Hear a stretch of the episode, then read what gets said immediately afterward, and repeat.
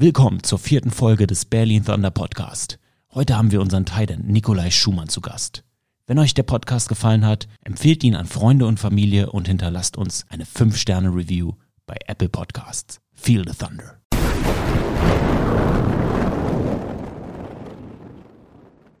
Playmaker Alert.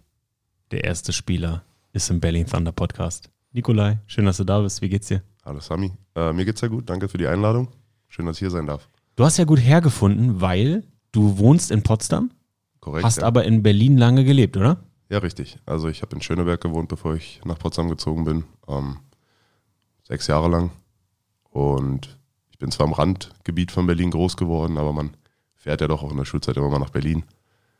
Und ja, S- und U-Bahn-Netz ist so eintätowiert im Unterarm quasi. Randgebiet bedeutet, du bist Brandenburger? Ja, gebürtiger Frankfurter, also Hesse. Hm. ja, ähm, 98 mit der Familie nach Berlin ins Umland gezogen ähm, und dann in Großzieten erst aufgewachsen und zum Bereich Oberschule, Gymnasium dann in Neuenhagen. Das ist östlich, wenn du Richtung Strausberg fährst mit der S5. Das ist so neben der Galopprennbahn, David-Zoppe-Garten und da einer der Ortschaften, ja.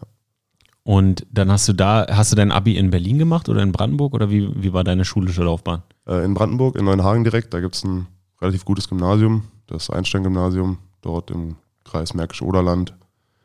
Und ja, da habe ich mein Abi gemacht, 2011. Also schon zehn Jahre her jetzt. Und in Potsdam studiert, oder? Genau, genau. Ich habe erst eine Ausbildung gemacht zum Groß- und Außenhandelskaufmann in Schönefeld bei einem mittelständischen Pharmaholding. Ähm, Groß- und Außenhandel. Genau. Und dann habe ich erst was studiert im Bereich BWL, um darauf aufzubauen. Fand ich aber super langweilig. Ich war zwar recht gut, aber habe gesagt, das will ich nicht den Rest meines Lebens machen.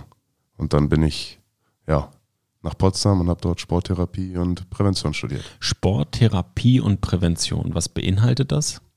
Ähm, das ist so ein Bindeglied, so ein bisschen zwischen Ärzten und Physiotherapeuten auch, kann man sagen. Wir fassen die Patienten nicht direkt an, wie bei manueller Therapie, also Trägerpunktbehandlung etc., sondern wir erstellen Trainingstherapie, Trainingspläne kann man sagen, und trainieren eins zu eins mit den Leuten ähm, aufgrund ihrer Verletzungsbasis. Also wenn da jetzt jemand kommt, der hatte einen Kreuzbandriss und der ist jetzt zwölf Wochen Post-OP, dann weiß ich, alles klar, ich kann das und das jetzt mit ihm machen. Die Beugungen, die Streckungen dürfen noch nicht sein.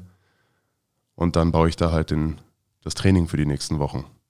Also ein gut ausgebildeter Personal Trainer mit medizinischer Erfahrung. Genau. Sportmedizin ist Teil des Studiums gewesen, Sportpsychologie Mhm. Und so weiter. Also du bist auch tatsächlich pädagogisch-didaktisch ein bisschen gefordert, weil du als Sporttherapeut auch oft mit Kindern arbeitest oder mit Rentnern. Also du hast da wirklich Training an verschiedenen Altersgruppen, auch praxisbezogen und lernst dort den Umgang mit den Menschen eigentlich. Und das ist das, was mir viel Spaß macht. Und deswegen mache ich das jetzt. Also du hast das Studium beendet und bist jetzt in dem Beruf tätig? Ganz genau, ja. Ich arbeite in Lichterfelde West in einer Sport- und Physiotherapiepraxis mit einem großen Kraftraum. Und da sind wir drei Sportwissenschaftler, also alle drei aus der Uni Potsdam. Wir kennen uns auch aus dem Studium, ist ganz lustig. Und oben in der ersten Etage sind die Physioräume. Und das ist ein gutes Zusammenspiel, wenn du beides in der gleichen Praxis hast. Und du ja Patienten, ja, wenn du die Patientendateien ja führst und da kannst du ganz gut den Ball zuspielen, was natürlich praktisch auch für die Patienten ist. Wer macht die Anamnese? Ähm, wir kommen da gelegentlich zusammen, beziehungsweise die kommen ja mit einem Befund von den Ärzten, ja, MRT beispielsweise, und dann sind die meist erst bei der Physiotherapie, weil wir dort ähm, auch zwei wirklich gute Osteopathen noch mit im Team haben. Meine Chefin zum Beispiel, und die macht meist schon die Anamnese mit vielen Patienten, die jetzt wirklich größere Probleme haben. Und dann sprechen wir darüber schon im Pausenraum beispielsweise, sagen, hier, der kommt jetzt zu dir zum Sport. Also die kriegen dann auch Sport verordnet, sofern es so ist. Und der kommt jetzt bei dir die nächsten zwei Monate erstmal, zweimal die Woche. Das und das ist das Ziel. Ich habe dir alles in die Akte reingeschrieben. Dann sehe ich, was der Befund ist und die Anamnese meiner Kollegin. Dann mache ich selbst noch eine kleine Anamnese, also ein Bewegungsprofil, schaue, wie die Leute laufen, beispielsweise, wenn es jetzt ums Knie geht zum Beispiel. Wenn es ein Schulterproblem ist, schaue ich, wie sie ihre Schultern bewegen in verschiedenen Formen, also seitliche, seitliches Heben, Vorwärtsheben, Überkopfgreifen, was auch immer dazugehört. Und aufgrund meiner Erkenntnisse mache ich dann meine Notizen und äh, sage, das und das ist insuffizient, das ist zu schwach, das ist gut. Und daraufhin machen wir dann Übungen. Ist das für das deutsche Gesundheitswesen etwas Neues? Also dieses, dieser One-Stop-Shop, dass du wo reingehst, nicht nur einen klassischen, weiß ich, zum Sportarzt gehst oder du, sondern du hast alles in einem Haus? Äh, es gibt einige solcher Praxen. Ähm, nicht alle sind gleich ausgestattet. Also es gibt Leute, die ähm, nehmen sich Sporttherapeuten oder Sportwissenschaftler dann gelegentlich mit rein, die dann beispielsweise noch eine Trainerlizenz gemacht haben oder so.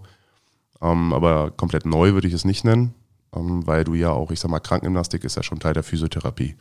Das ist aber nur eine sehr kurze Form davon. Also viele Physiotherapeuten sind ja auch gut ausgebildet in dem Bereich, weil das Teil deren Studiums ist. Aber sie sind halt nicht ausschließlich dafür da. So, weil die halt auch noch viel mit der manuellen Therapie zu tun haben. Hands-on, sagt man dann dazu. Bei uns ist es hands-off. Wir korrigieren zwar Haltungen so mit Händen, also ich stehe dann hinter dir und sage dir hier die Schulter mehr zusammen, achte auf die Spannung in deinem Bauch, ne, geh, ein bisschen, geh ein bisschen runter mit deinem Körperschwerpunkt und, und, und. Also ich kümmere mich dann halt schon darum, dass die Leute richtig trainieren und sich eventuell nicht noch irgendwie in ihrem Verletzungsbild was größer beschädigen. Aber ein Physiotherapeut hat damit nicht ganz so viel zu tun. Die kennen zwar die Grundlagen meistens und viele bilden sich auch fort, ähm, aber es ist nichts Neues, es ist nur für viele ein, wie sagt man, mh, ein Mehraufwand, wenn du die Praxis so groß haben willst, dass du auch einen Sportbereich da reinbaust, ähm, dass es nicht jede Praxis, glaube ich, macht. Ich kann das nur aus meiner Erfahrung so sagen. Ich kenne die eine oder andere Praxis, die das macht, aber es sind nicht alle. Bei weitem nicht. So dieser ganzheitliche Ansatz von Osteopathen, den finde ich ja auch immer sehr, sehr spannend. Dass, wenn du zu einem Osteopath gehst, dass er dir so ein bisschen am Bauch rumdrückt und so ein bisschen analysiert und dass ja viele Problematiken ihre Ursache in Organen haben, was der Otto Normalverbraucher wie ich, jetzt der Vollotto hier, der keine Ahnung hat, Ja. überhaupt nicht erwarten würden. Ja, ist richtig. Also beziehungsweise kommt es teilweise nicht aus den Organen, sondern du kriegst dann Probleme am Organ, weil du irgendwo an einer anderen Stelle ein Problem hast. Das kann auch vorkommen. Also das ist, da beschäftigt sich die TCM, die traditionelle chinesische Medizin, sehr viel mit. Auch wenn es so um Ohrmuschelakupunktur geht und so. Da hast du ja auch überall Punkte, die verschiedene Organe oder Körperregionen ähm, direkt in Verbindung mitstehen.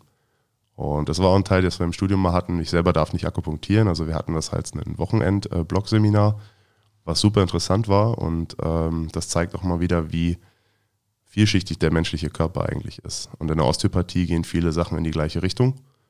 Und ähm, da geht es halt viel um fasziale Verbindungen, Ketten etc., Organe, Gelenke, was spielt miteinander, was hat nichts miteinander zu tun. Und ähm, das ist schon echt cool. Das ist ja schon ein harter Cut von so BWL-lastig zu menschlastig oder körperlastig. Wie, wie, wie kam das Interesse? Gute Frage. Also was ich von mir selbst sagen kann, ist, dass ich schon mein Leben lang immer Sport gemacht habe. Fußball, Judo, Reiten tatsächlich eine ganz lange Zeit. Auch ein bisschen Tanz, Standard Latein habe ich aber von meiner Mutter mitbekommen. Ich muss lachen, weil ich schon ein Meme sehe. Du siehst schon, Ich sehe schon den Bambusbjörn. bitte gerne. Ich finde den gut.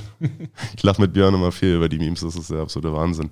Ähm, ja, meine Mutter war Turniertänzerin früher, Standard und Latein, Frankfurter Opernball eröffnet, also so eine Sache. Also die hat richtig leistungsbezogenes Tanzen gemacht und äh, da war mein Interesse immer ein bisschen mit da. Aber das habe ich nicht vereinsmäßig gemacht, sondern halt so nebenbei Kurse, mal mit meiner Mutter, was auch immer. Ist aber cool. Ähm, ja, und durch dieses Interesse für den Sport habe ich immer gesagt, so, ich würde schon gern irgendwie Sport machen als Beruf. So, Fußballprofi wirst du nicht. Das ist schon mal klar. Äh, dafür war ich in der Zeit, wo ich Fußball gespielt habe, absolut nicht athletisch genug. Ich habe immer eine gute Tonne mit mir rumgetragen. Ich war immer der Größte, aber auch der Unförmigste. Ähm, und dann kam der Football mit 18, also recht spät tatsächlich. Und das hat dann so bei mir das Interesse geweckt, so ey, da musst du noch ein bisschen mehr machen. Du bist jetzt echt gut schon. Der Coach damals, Thorsten Kunert, bei den Berlin Bullets, ich weiß nicht, ob du den noch kennst. Natürlich, ich habe mit Falk Kuna zusammengespielt. Ja, siehst du? Und Falk war dann bei den Männern, bei den Bullets mein erster Head Coach. Ey, Falk ist so einer von denen mega Talent, als wir jung waren. Wahnsinn, Mega, auf Running Back. Mega, da waren wir Ja. so, weiß nicht, wie alt waren wir? 15, 16. Ja. Ey, ein riesengroßes Talent, ja.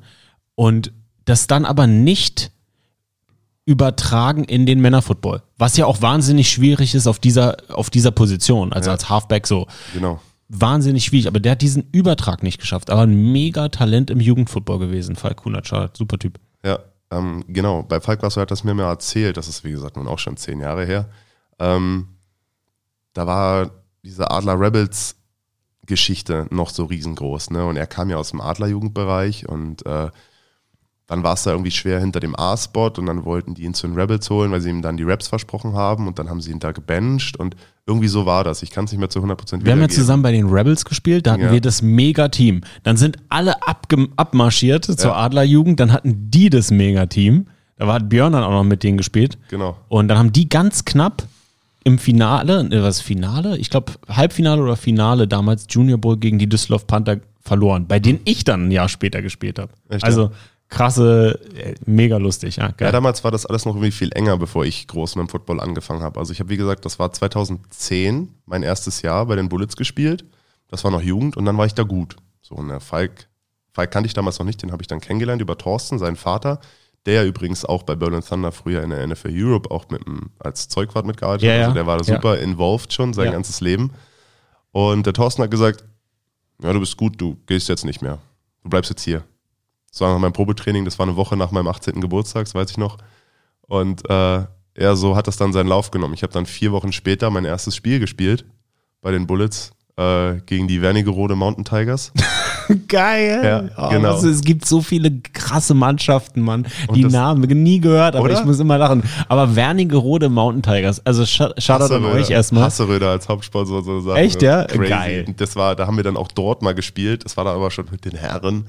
Und das war um die Ecke von der Brauerei und das hat die ganze Zeit nach diesem vergorenen Malz oder sonst was gerochen auf dem ganzen Feld. Das war wirklich, das war noch Dorffootball gefühlt. Du kennst das sicherlich Dorffootball. auch. Ja, ja. ja habe ich nie gespielt, aber wir hatten mal, wir hatten mal ein ähm, Preseason-Spiel gegen die Neubrandenburg Phantoms. ja kenne ich auch noch. Boah.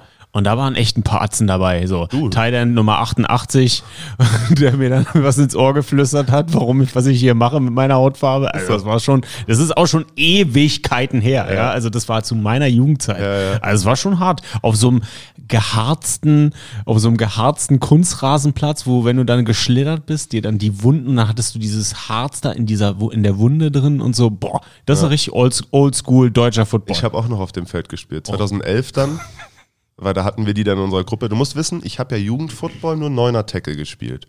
Also wir haben in der A-Jugend Neuner Tackle gespielt, weil wir nur ein kleines Team waren und somit nur für die Jugendaufbauliga gemeldet waren. Ich habe dann trotz dessen 2010 und 11 auch für Big East gespielt, wie auch du, Björn, Berlin-Brandenburg-Auswahl. Aber das war genau das Jahr, nachdem Björn weg ist. 2009 war das letzte. Und dann ist er ja rüber an die äh, Florida State. Ne, da war er erst an der Highschool. Er war an der Highschool. Ja, ja, aber das erst. war ja vorher. Er, er kam zurück. Hatte Big East, also Jugendauswahl gespielt, noch nachdem er aus der Highschool war. Wo siehst du, das weiß ich gar nicht. Ich weiß nur, dass ich ihm äh, beglückwünscht habe.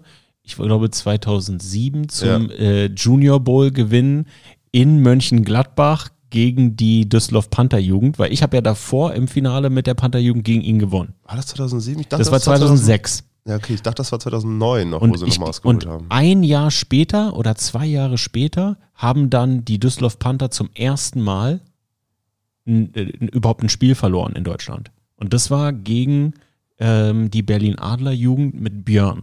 Ja. Und da haben die den Junior Bowl gewonnen. Und da weiß ich noch, dass ich in Mönchengladbach vom Zuschauer ähm, von der Tribüne runtergegangen bin und ihn beglückwünscht habe. Da kann ich mich noch genau dran erinnern. Geil.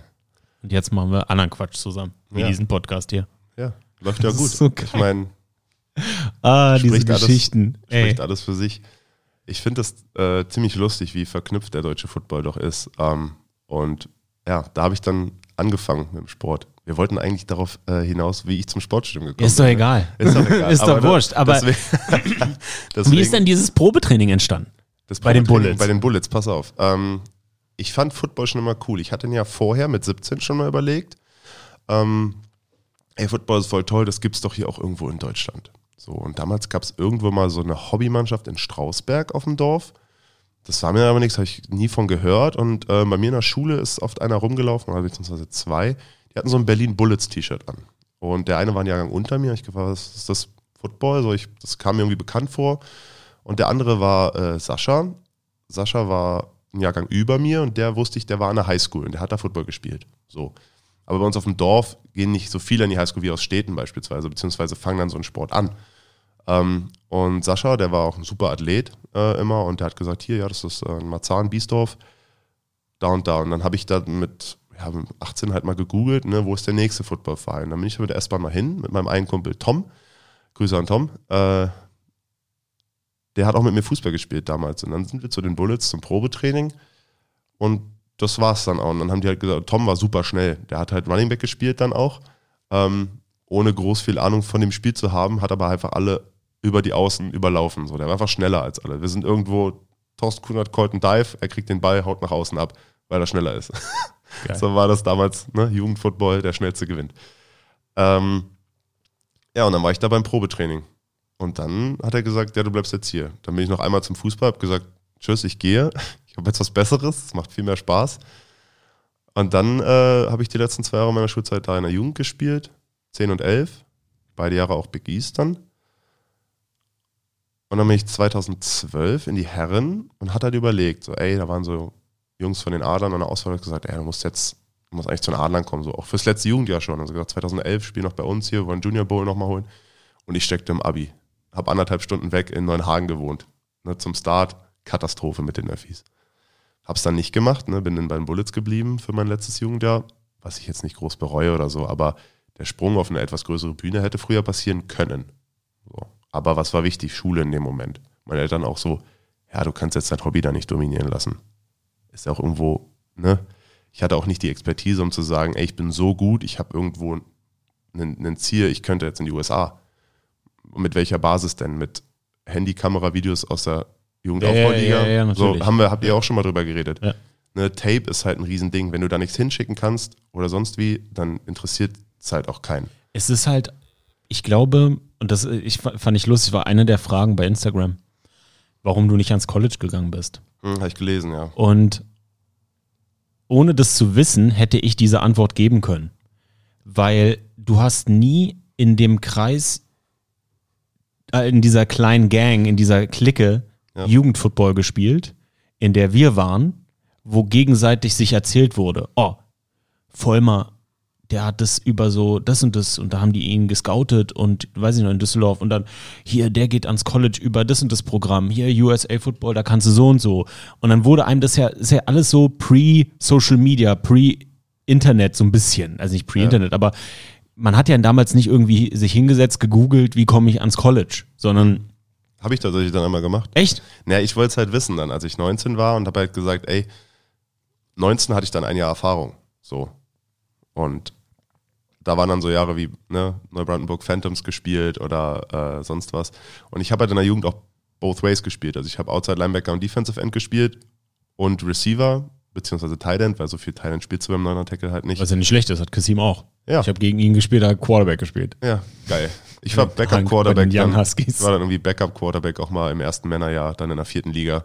Panther, Kicker, äh, ja, Offense, Defense. Ich hab, kann mich erinnern, ich habe im ersten Männerjahr 2012 gegen die Chemnitz Crusaders in der, ja, in der vierten Liga gespielt. Da hatte ich äh, zwei Snaps Break im ganzen Spiel. Und das waren äh, Kickoff Return. So. Bei den Kickoff Returns war ich unten. Kickoff habe ich gespielt. Offense, Defense. Field Goal, alles. Geil. Und das waren 33 Grad und der Rasen war trocken. Und das genauso war auch das Spiel. Trocken. Aber ähm, ja, ich bin dann tatsächlich durch den ganzen Sport und weil es mir so viel Spaß gemacht hat, immer mit dem Sport geblieben. Natürlich beim Football. Hab irgendwo natürlich nicht mein Leben danach ausgerichtet, aber wollte es auf jeden Fall nicht quitten. So, weil ich gesagt habe, ich brauche das. So, das hat mir in meiner Entwicklung unfassbar viel gebracht. Ich bin ein sehr schüchterner Mensch gewesen. Und Football hat mir irgendwann gezeigt, wie ich ein bisschen selbstbewusster auftreten kann. Ich war mal super extrovertiert. Früher, heute hättest du gesagt, der Junge hat ADHS. Klar. Ähm, aber ich hatte nichts für mich selbst, womit ich so auftreten könnte. Und ich bin einfach nur vielen Leuten oft auf den Sack gegangen, auf gut Deutsch gesagt. Was auch gnadenlos überdiagnostiziert ja, ist im Jahr 2021. Also irgendwie jedes Kind, also wenn mir einer beim, ich warte nur darauf, dass irgendein Penner kommt und bei meinem Sohn ADHS äh, diagnostiziert, da raste ich aus. Das ist ein Junge. Weil er dreimal die Rutsche hoch Ja, und dabei der lacht. hat Bock, hm. äh, Gas zu geben und äh, kämpft gerne und rauft sich gerne. Ja, hat sein ja. Vater auch gemacht. Ja. Brauchst du mich nicht mit irgendwelchen Diagnosen kommen. Ja, ist auch komplett überzogen in meinen Augen in vielerlei Hinsicht. Die Sache ist, und Football hat man natürlich dieses Teamgefüge, ne? Und das Auftreten und ey, du kannst hier was sein, du bist hier was und wir brauchen eigentlich jeden hier. So, ne? Du kennst es ja. Da gab es die dicken Jungs, da gab es die kleinen Jungs, die großen Jungs. Jeder hatte so sein Business dann auf dem Feld. Und äh, diese Gleichberechtigung hat mir halt natürlich irgendwo unterbewusst sicherlich, das konnte ich damals nicht verstehen, heutzutage aber ähm, ganz viel mit an die Hand gegeben, wie ich mich mit Menschen zu verhalten habe. Und dadurch habe ich auch immer gesagt, ich werde in meinem beruflichen Umfeld zukünftig immer Menschen brauchen. Natürlich bin ich auch genervt, wenn ich jetzt beispielsweise über einen Kudamm renne und alle Leute bleiben mit auf dem Gehweg stehen. Menschenmassen sind anstrengend, gar keine Frage. Ähm, aber ohne Menschen arbeiten finde ich langweilig. So. Und ähm, deshalb habe ich erstmal pragmatisch gesagt, hier, das und das Studium ergibt jetzt Sinn. Ich habe mich da auch irgendwo ein bisschen manchmal meinem Vater orientiert, unterbewusst, weil ich dachte, ich will es ihm jetzt vielleicht irgendwie recht machen, was er mir auch mal gesagt hat, was ja totaler Quatsch ist. So. Ähm, was, nur, was, macht dein Vater? Äh, mein Vater ist Diplomingenieur, hat dann aber noch, ähm, als er schon in einer, in, einer, in einer großen Firma gearbeitet hat, vor, weiß ich nicht, 10, 12 Jahren, äh, sein Master über Fernstudium gemacht noch, nebenbei und dann sich gleich noch an der englischen äh, Fakultät für einen Doktorstudiengang mit eingeschrieben. Also der ist jetzt ein Master of Business Administration, Doktor Marketing, so ein Scheiß macht er. Nicht so ein Scheiß, aber ähm, und der ist auch echt gut, der arbeitet bei Bosch aktuell ähm, und er war ein schlauer Mensch. So. Und der ist super wissbegierig, der hört halt nicht auf zu lernen. So. Der ähm, kommt aus einer handwerklichen Familie und der kann halt auch, weil er hat Schlosser gelernt, dann Diplom-Ingenieur und so ein typischer Alleskönner. Ja, das ist so ein Wo du schlechte Laune kriegst. Man so kann der eigentlich nicht mal auch so irgendwas nicht machen. Ist so ein richtiger deutscher Vorstadtpapa, genau, ja. ähm, aber ist ein klasse Kerl und ein super herzlicher Mensch. Und ähm, ich wollte dann halt immer irgendwie unterbewusst es ihm wahrscheinlich recht machen, klar. Aber dabei ging es ja um mich und das hat er mir auch irgendwann mal gesagt. Und äh, da bin ich ihm heute noch dankbar, dass ich dann gesagt habe, Papa, weißt du was? Sorry, wenn das jetzt wieder so wenn es jetzt so ein Breakup ist, aber ich mache das Studium nicht weiter. Und ich habe mir halt auch mal gesagt, ey ja, Sport studieren, das kann irgendwie auch in brotloser Kunst enden. Das ist genau wie wenn du, weiß ich nicht, Kunstgeschichte studierst. Oder es gibt ja so viele Studiengänge heutzutage, wo ich gar nicht weiß, welche Berufsgruppe trifft das denn jetzt eigentlich. Ähm, aber es gibt ja für auch für alles einen Bereich. Und wichtig ist, wenn du was gut kannst und was gut machst und es auch magst, ist es egal, in welchem Bereich du tätig bist. Wenn du es dann richtig machst, kannst du damit auch gutes Geld verdienen. Ich, ich habe das Gefühl, dass es heutzutage sowieso alles so ein bisschen allgemeiner ist als früher. Natürlich. Also du studierst heutzutage was und dann kannst du irgendwie alles werden. Ich habe das Gefühl, dass es noch vor ein paar Jahren anders war, ähm, dass du quasi das studiert hast und dann gab es so drei, vier Berufszweige, ähm, die für dich dann in Frage kommen. Du, ich habe einen Bachelor in Wirtschaftspsychologie und einen Master in Medienpsychologie. Ich habe lange in der IT gearbeitet. Das hatte gar keinen Bezug. Aber jetzt wieder durch Football Bromance und das, was ich alles mache, bin ich auf einmal im Medienbereich wieder. So, also ich finde, man sollte halt auch heutzutage den Kids da nicht so den Stress machen, sondern studier das, was dir Spaß macht und hab eine Vorstellung deiner Zukunft und die gestaltest du danach variabel. Dann fand ich ganz spannend mit Diana letzte Woche. Die hatte ja auch immer so Plan A, Plan B. Ist es bei dir auch gewesen und warst du all in für diesen Studiengang und danach? Ja, ich habe es gehört, als du mit Diana darüber gesprochen hast. Oh, all in war ich nie, außer dass ich mit meinem Willen für den Football, so blöd es jetzt klingt, aber in den, in den Grenzen, die in Deutschland möglich waren. Ähm, ich habe mich immer durch, von Selbstzweifel zu Selbstzweifel gehangelt. Kann ich das? Schaffe ich das? Was mache ich denn damit danach? So ging es eher. Ich habe riesige Versagensängste gehabt, auch während des Studiums immer noch. Die hat jeder Mensch irgendwo. Aber mir war es immer so unangenehm, so, ey, wenn ich das jetzt verkacke, was machst du denn dann? Und dann musst du erstmal klarkommen und dich hinsetzen und sagen so, ey, beruhig dich mal. So, was soll denn passieren? Du musst halt, du musst halt Pläne haben, beziehungsweise Ziele und dafür einen Plan. Und ohne einen Plan erreichst du kein Ziel. So. Und da sagen, sag ich mir halt, ja, das eine hat nicht funktioniert. Das war jetzt irgendwas, wo ich gesagt habe, das ist sinnvoll. Aber das Studium habe ich dann abgebrochen und habe dann gesagt, nee, du machst jetzt das, was dir Spaß macht. Und in dem Studium wirst du schon lernen, wo du das anwendest. Und so war es ja im Endeffekt auch. Ich habe durchs Ende des Studiums, hatte ich durch Corona leider dann nochmal ein bisschen länger gezogen. Und ich habe auch prinzipiell gesagt, ey, das ist ein Sechssemester-Studiengang, ich studiere das aber acht Semester, weil ich nicht aufhöre, in der Bundesliga Football zu spielen. Ich brauche das. So. Und keiner hetzt mich hier durch mein Studium. Ich mache das jetzt. acht statt sechs Semester, mir egal. Ich will das auch können. Ich will dann da rauskommen und sagen, ich kann das. So. Und ja, Corona hat uns natürlich alle ein bisschen Besseres gelehrt, na nicht Besseres, aber uns gesagt, ihr müsst eine Kurve fahren und nicht geradeaus. Aber ich bin in einer guten Praxis gelandet durch meinen einen ehemaligen Kommiliton. Und der hatte mich die letzten Monate dort in der Praxis noch angestellt als Werkstudent und dann wurde ich auch direkt übernommen, schon bevor klar war, wie gut mein Bachelor jetzt überhaupt ausfällt. Und äh, da bin ich immer noch sehr dankbar für. Und ich habe da viel gelernt. Also ich lerne da immer noch viel. Ich bin ja da immer noch. Wow. Ähm, und nebenbei arbeite ich halt auch noch als Personal Trainer. Also ich bin auch noch teilselbstständig nebenher und habe ein Gewerbe dafür und bin im Studio eingemietet und ähm, bringe halt diese Expertise auch ins Studio, um halt klar zu sagen, ey, ich will nicht nur, dass die Leute zu irgendwelchen selbsternannten Personal Trainern rennen, was ja teilweise sehr leicht ist in Deutschland, wenn du ein, zwei Lizenzen bezahlst, die machst und dann irgendeine Grundlage vorweisen kannst. Ist es denn überhaupt ähm, ein geschützter Begriff, Personal Nein. Trainer? Nein, ist kein Nee, oder? nee, Björn Werner wollte mir letztens äh, Personal Training verkaufen. Dass er, er wollte mich trainieren. Nein, Spaß. Das ist kein geschützter. Jetzt alle Leute so, was? Björn Werner ist Personal Trainer? nee, ist- darauf wollte ich hinaus. Das ist kein geschützter Begriff. Nein, genau. Und äh, die Sache ist, du wirst ja für die, Neu- für die Leute dann nur interessant, wenn dann auf deiner Business Card das und das und das und die Lizenz steht.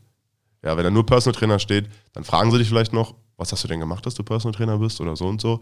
Und dann gibt es viele Leute, die können beispielsweise durch ihr- ihre Expertise im Leistungssport das vermitteln. Da kenne ich auch genug. Die machen dann aber unterstützen trotzdem noch ihre Lehrgänge dafür, um zu sagen, ey, jetzt habe ich noch die Trainer B, A-Lizenz, den Fitnesstrainer, Ernährungsberater, sportspezifisch, Breitensporttrainer, bla bla bla. Und ähm, das mache ich auch noch nebenbei, einfach weil es in dem Feld nicht schlecht ist, es zu haben. Für mich ist natürlich basismäßig das Wissen jetzt leicht, weil ich im Studium, es ist Teil des Grundstudiums gewesen.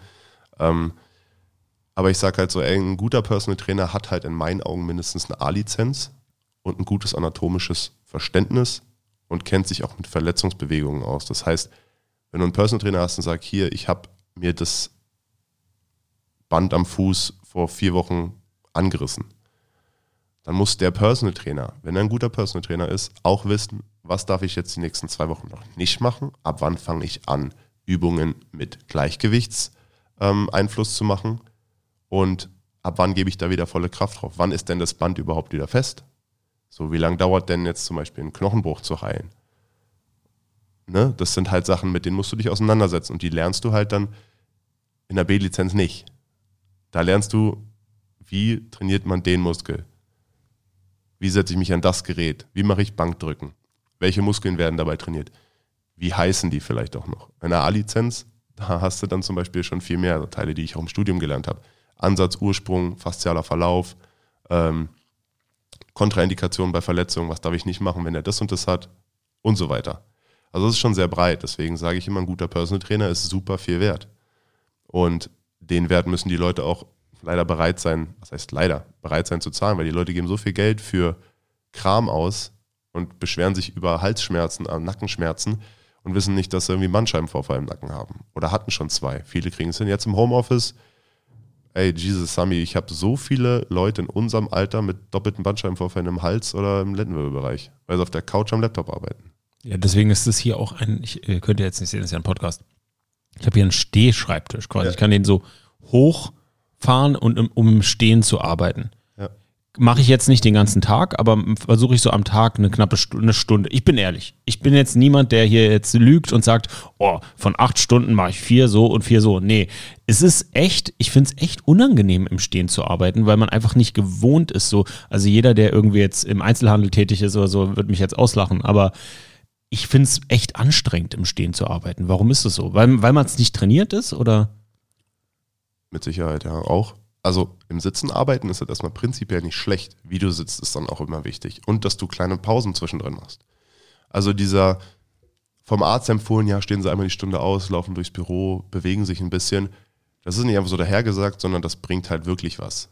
Weil Movement ne, ist halt so ein ganz tolles Wort. Bewegung ist die beste Therapie. Leute, die sagen, ja, das muss man jetzt erstmal zwei Wochen ruhig halten. Bullshit.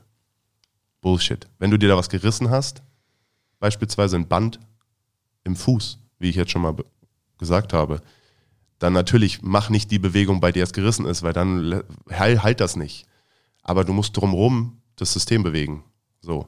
Du musst auf einem sicheren Stand stehen, du musst lernen, wie du wieder sicher stehst, du musst im Rahmen dessen, was dir der Arzt erlaubt, dich bewegen. Ja, und mach auch Bewegung mit der anderen Seite. Du hast da den linken Fuß beispielsweise in der Schiene, ja, dann machst du mit dem rechten aber all genau die Sachen, die du mit dem linken nicht kannst, weil dein neuronales System trotzdem sagt, hey, wow, Arbeit, geil. Deine Nerven, deine Muskeln arbeiten die ganze Zeit. Und das ist nichts, das ist keine Raketenwissenschaft, sondern das ist gesunder anatomischer Menschenverstand, den du in dem Beruf, in dem ich arbeite, haben solltest.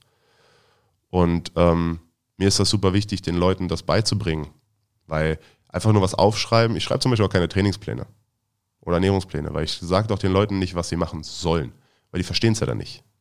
Die lesen das und sagen, das und das mache ich jetzt, weil der hat mir das gesagt. Und ich habe mit einem Kumpel von mir, der ist auch Personal Trainer, darüber ein Gespräch schon öfters geführt. Ich will, dass die Leute verstehen, warum das so ist. Ich zeige ihnen lieber, wie sie Kalorien tracken können. Für einen Anfang. Das klingt immer so, ich track zum Beispiel meine Kalorien nicht, aber ich weiß auch, was ungefähr wo drin steckt. Du wirst lachen. Ich habe echt heute Morgen darüber nachgedacht, ob du deine Kalorien trackst, so diese ganze Makro-Thematik, weil mhm. ich habe jetzt damit angefangen. Ja. Ich habe jemanden, der mich da berät, mhm. ähm, auf professioneller Ebene. Und ich habe Kasim, der das ja seit Jahren rigoros macht. Also Kasim, für alle, die es nicht wissen, Kasim Edebali, ähm, wiegt sein Hähnchen ab, wiegt seinen Reis ab und hat halt eine bestimmte, durch seinen Ernährungstrainer, bestimmte Vorgabe an Kalorien, die sich aus so und so viel zusammensetzen und, und der macht es und trägt es da in so eine App ein. Und ich habe damit jetzt auch angefangen und habe halt am Wochenende Essen vorbereitet und will das jetzt auch machen. Das machst du nicht, aber du weißt selber, was was enthält und kannst, wie viel Kalorien isst du denn am Tag? Wie ist das denn bei dir? So zwischen 4.000 und 5.000. Okay.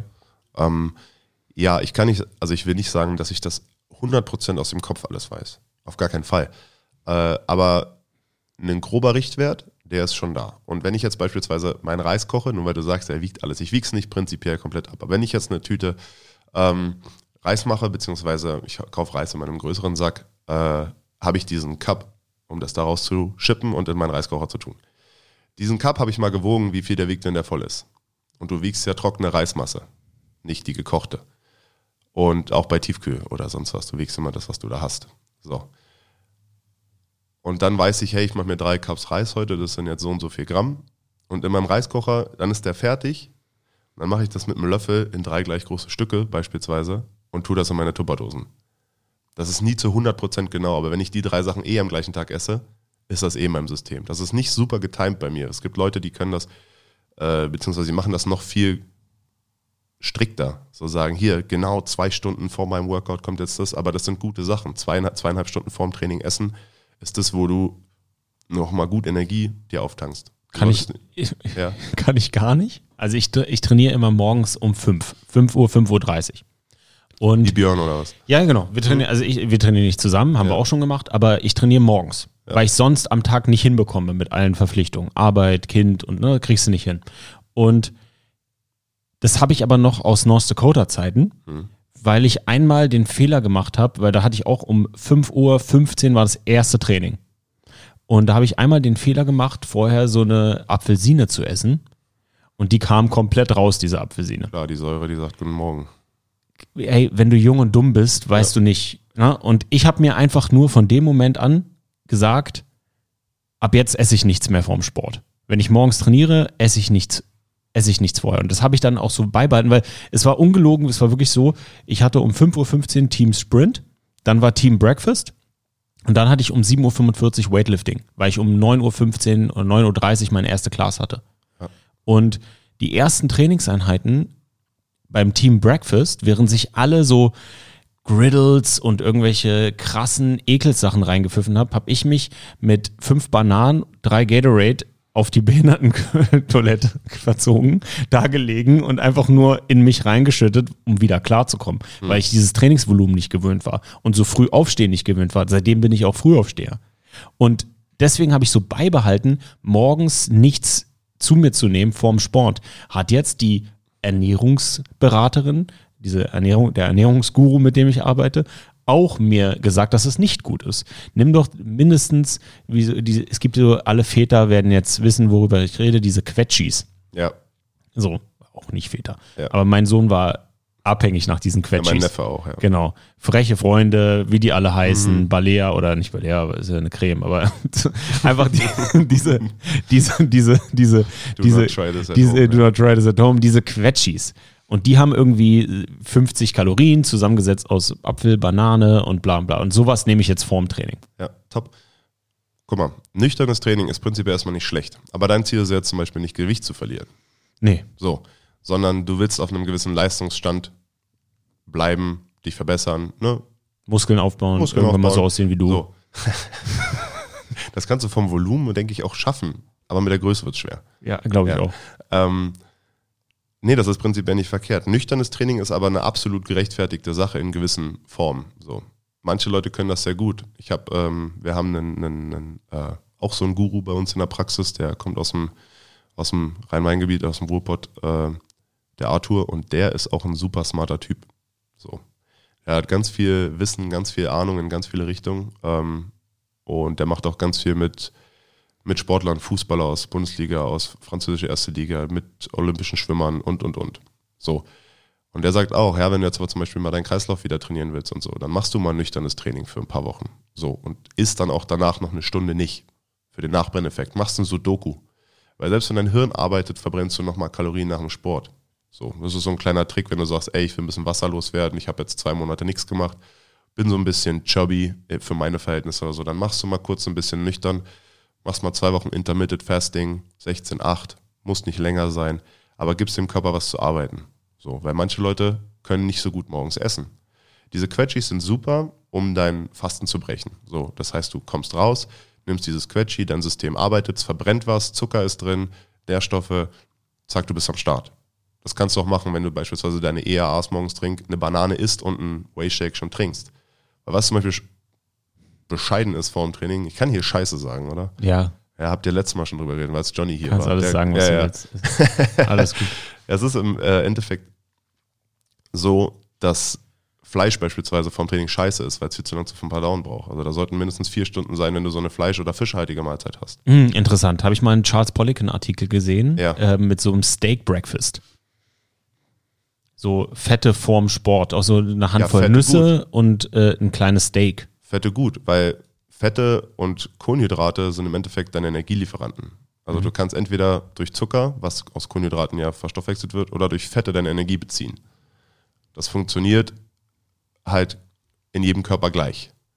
Fleisch, mach das nicht, Fleisch ist ein Proteinträger hauptsächlich, aber auch Fett, je nachdem, was du für ein Fleisch isst, klar.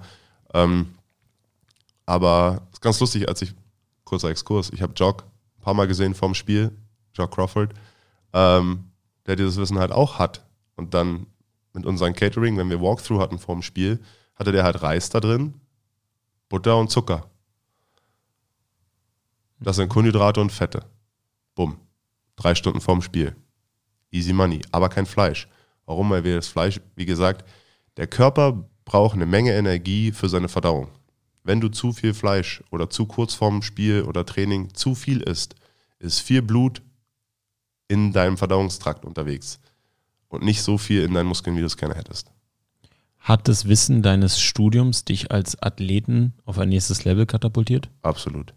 Also klar, also ich habe dann angefangen, du hörst ganz anders auf deinen Körper. Also das, da musst du kein Sportstudent sein, da kannst du auch ähm, Sport- und Fitnesskaufmann erstmal gelernt haben als Grundlage. Oder es gibt die dualen Studiengänge Fitnessökonomie, es gibt alles, was irgendwie mit Sport zu tun hat. Die Leute, die dort auch einen gewissen Part an Ernährungsphysiologie lernen, die lernen sowas. Ja. Ich bin jemand, der sagt, es gibt nicht für jeden Menschen den richtigen Weg. Aber deine Ernährungsberaterin sagt dir zum Beispiel, ey, nüchtern bei dir, lass es. Finde ich auch komplett in Ordnung, weil im Endeffekt setzt sie sich ja mit dir auseinander. Ähm, ich habe für meinen Teil gemerkt, ich kann auch ganz gut nüchtern trainieren. Das geht. Das mache ich phasenweise. Äh, bin auch lieber einer, der vormittags trainiert. Also ich mag es, wenn ich Spätschicht habe, gehe ich auch gerne dann um 9 Uhr trainieren. Natürlich nicht um 5.30 Uhr. Gab Zeiten, da habe ich auch um 6 trainiert. Ähm, so mit Steve Sommerfeld zum Beispiel noch früher vor ein paar Jahren. Den kannst du auch noch. Ja, mit dem habe ich, ja, äh, mit dem hab ich auch schon Off-Season-Programm gemacht, mit Steven Sommerfeld. Geiler Ähm, ja, absolut. Megatyp. Ne, das war damals, als ich äh, neben dem Studium und, äh, noch im Hotel gejobbt habe und so. So, dann hast du das irgendwie gemacht. Ja, Ernährung ist toll. Man muss sich nur mit auseinandersetzen. Und um den Satz nochmal abzuschließen, warum ich jetzt zum Beispiel noch einfach mich nicht damit groß auseinandersetzen will, Ernährungspläne zu schreiben. Das ist halt meine Einschätzung. Der Mensch liest, was ich ihm aufgeschrieben habe und sagt, das ist gut, das ist gut, das ist gut. Warum ist es aber gut und in welcher Menge ist es gut? Das steht da nicht drauf. Ich kann ihm das erklären. Ja, das ist was, was ich für die Zukunft vielleicht sage, ey, ich mache wirklich eine Ernährungsplanung mit dir. Aber ich werde es dir nicht vorschreiben. Ich finde so dieses ganze Thema Ernährungsplan ist auch irgendwo schwachsinnig. Hm. Weil ich habe auch jetzt von der äh, Dame, die mich da berät, nicht wirklich einen Ernährungsplan bekommen, sondern da gibt es eine gewisse ähm, Anzahl an Kalorien, die ich am Tag erreichen muss. Ja. Die sind aufgesplittet in verschiedene, also Fette und äh, mhm. Kohlenhydrate und Proteine und dann das Gemüse als Füller. Ja. Und daran halte ich mich. Dann gibt es eine Guideline mit so äh, Beispielmahlzeiten äh, und Beispielnahrungsmitteln, also ne, wie so eine Einkaufsliste ähm, mit so Best Practices. Nicht jetzt, Sami, das kaufst du ein oder das musst du einkaufen, sondern so, das ist ein Beispiel für ballaststoffreich, das ist ein Beispiel für das und das. Weil äh, ich habe mich da auch wirklich äh, nackig gemacht und gesagt, ähm, ich habe nicht so viel Ahnung von dem Thema. Also ich, ich habe mal, also ich habe 35 Kilo abgenommen, nachdem ich aufgehört habe, Football zu spielen. Ich habe das eine Foto gesehen von dir. Genau. Wahnsinn. 100, ich war bei 112 Kilo und das äh, in, in, am College in den USA. Fast so viel wie ich. Ja, und äh, bei 1,78 ist es schon eine Menge mit sich mitzutragen. Und wenn du dann nicht mehr Linebacker spielst in der GFL, dann brauchst du es ja nicht. Das ist ja Schwachsinn, dieses angefressene, antrainierte äh, Gewicht. Und dann habe ich, ähm, weil ich mit CrossFit angefangen habe und da so diese Paleo-Ernährung total im Trend war, habe ich dann ein halbes Jahr absolut strikt diese Paleo-Ernährung gemacht, auch mit viel zu krassem Low Carb, wenn ich jetzt so mhm. zurückblicke. Aber ich habe radikal abgenommen. Brutal. Das war meine erste Diät auch, Paleo. Also das war das erste, was ich gemacht habe. Da bin ich gerade in meinem ersten Jahr meiner eigenen Wohnung damals gewesen. Da habe ich das auch probiert. Vielleicht müssen wir einmal kurz für die Leute da draußen, die es nicht wissen, Paleo-Ernährung. Paleo-Ernährung ist auch im, im Jargon als Steinzeit-Diät betitelt. Du ähm, ernährst dich halt nur von unverarbeiteten Produkten, also du ähm, Sachen, die du halt nur ernten, sammeln, jagen hättest können. So. Also beispielsweise äh, Brot fällt halt raus, Milchprodukte fallen halt raus, äh, Reis fällt raus, beziehungsweise Reis bedingt, das ist so ein Grenzding, manche machen das strikter, manche weniger, Reis sagen manche ist okay, ähm, weil du es halt anbauen und ernten kannst, so. Und viele sagen aber, nee, Reis ist noch zu verarbeitet und weil durch Maschinerie oder was auch immer. Ähm, da war dann Kartoffeln so, das war, das waren die Carbs, die du dann eigentlich hattest. Nudeln fallen weg. Äh, Milchprodukte hatte ich schon gesagt, du ernährst dich halt viel von Obst, Gemüse, Fleisch, Fisch. That's basically it. Kein Raff, keinerlei Raffinadezucker. Keine Raffinadezucker, ja, nichts. Ähm, Honig sind für, für, viele Leute auch so ein, so ein Grenzding, aber Honig kannst du halt auch überbieten, das hast du auch gesammelt äh, früher, das ist irgendwann auch dazu gekommen. Und äh, ja, da habe ich es erstmal mich so ein bisschen mit dieser bewusst, mit diesem bewussten Ernähren auseinandergesetzt und habe gesagt, ja, was ist jetzt eigentlich wo drin? Und da habe ich das erste Mal dieses App-Tracking, dieses Tracking auch genutzt und ähm, du darfst nicht vergessen, das ist halt acht Jahre her, sieben, acht Jahre her. Und über einen gewissen Zeitraum habe ich mir viel Wissen angeeignet. Und kein Klient beispielsweise kann von mir erwarten, dass ich ihm das jetzt in zwei Monaten Training oder Personal Training mit Ernährungsrat äh, beibringe. Weil ich sage, du musst dich damit auseinandersetzen. Und machen wir uns nichts vor, wir leben auch heute nicht mehr in der Steinzeit, wir müssen das nicht machen. Aber es ist ein Weg, wo du sagen kannst, ey, äh, ich setze mir irgendwo diese Guideline. Ich setze mich, ich esse einfach nur Low Carb. Also für mich war das größte Aha-Erlebnis zum einen das Weglassen von so ähm, Weizenprodukten. Wahnsinnig wichtig. Weil ich, weil ich ähm, gemerkt habe, dass dadurch meine Kreuzallergien verschwunden sind und ich auch, auch so keine Pollenallergie mehr hatte im Sommer und so. Das war richtig krass. Da kriege ich meinen Vater nicht zu. Das ist, ich sag so, hör auf mit dem Brot dauernd. Das ist, ja, das ist, also das ist, das war so ein Aha-Erlebnis, hätte ich nicht gedacht. Natürlich, und jetzt, weil das ist hier Real Talk, habe ich danach auch wieder damit angefangen. Und schon habe ich jetzt wieder meine Allergien, weil ich es irgendwie nicht geschissen kriege, halt nicht mal keine, also keine Pizza zu essen oder, ne, also ich krieg's halt nicht wirklich strikt hin. Da aber, bin ich, ja.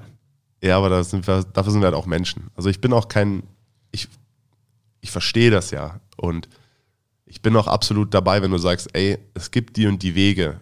Es gibt Leute, denen geht es wirklich schlimm mit gewissen Sachen. Hormonhaushalt, ähm, Eine Psyla Zylakie oder Zylakie, das genau, also wirklich krasse Ja, also Ausschläge durch Weizen oder so. Genau. Und die sollten sich damit halt natürlich umso bewusster auseinandersetzen. Wenn die dann sagen, ey, ich habe aber heute darauf Bock und nehme jetzt beispielsweise die nächste Woche Juckreiz an der Wange in Kauf. Okay. Ja, okay, Juckreiz an der Wanne hatte ich jetzt nicht. Also Das Ja. ist schon krass. Aber nee, ja, aber ich es gibt ja Leute, die dann so eine kleinen, kleinen Ausschläge bekommen Ja. oder sonst was. Ne? Ja.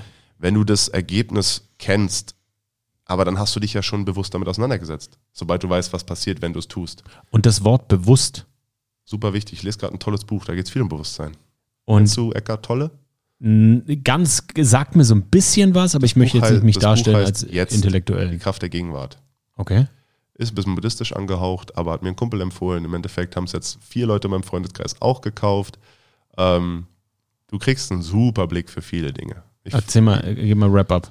ähm, es, das ist ein Buch, was du sehr langsam liest. Es ist nicht groß, 250 Ein Buch, das du bewusst liest. Ja.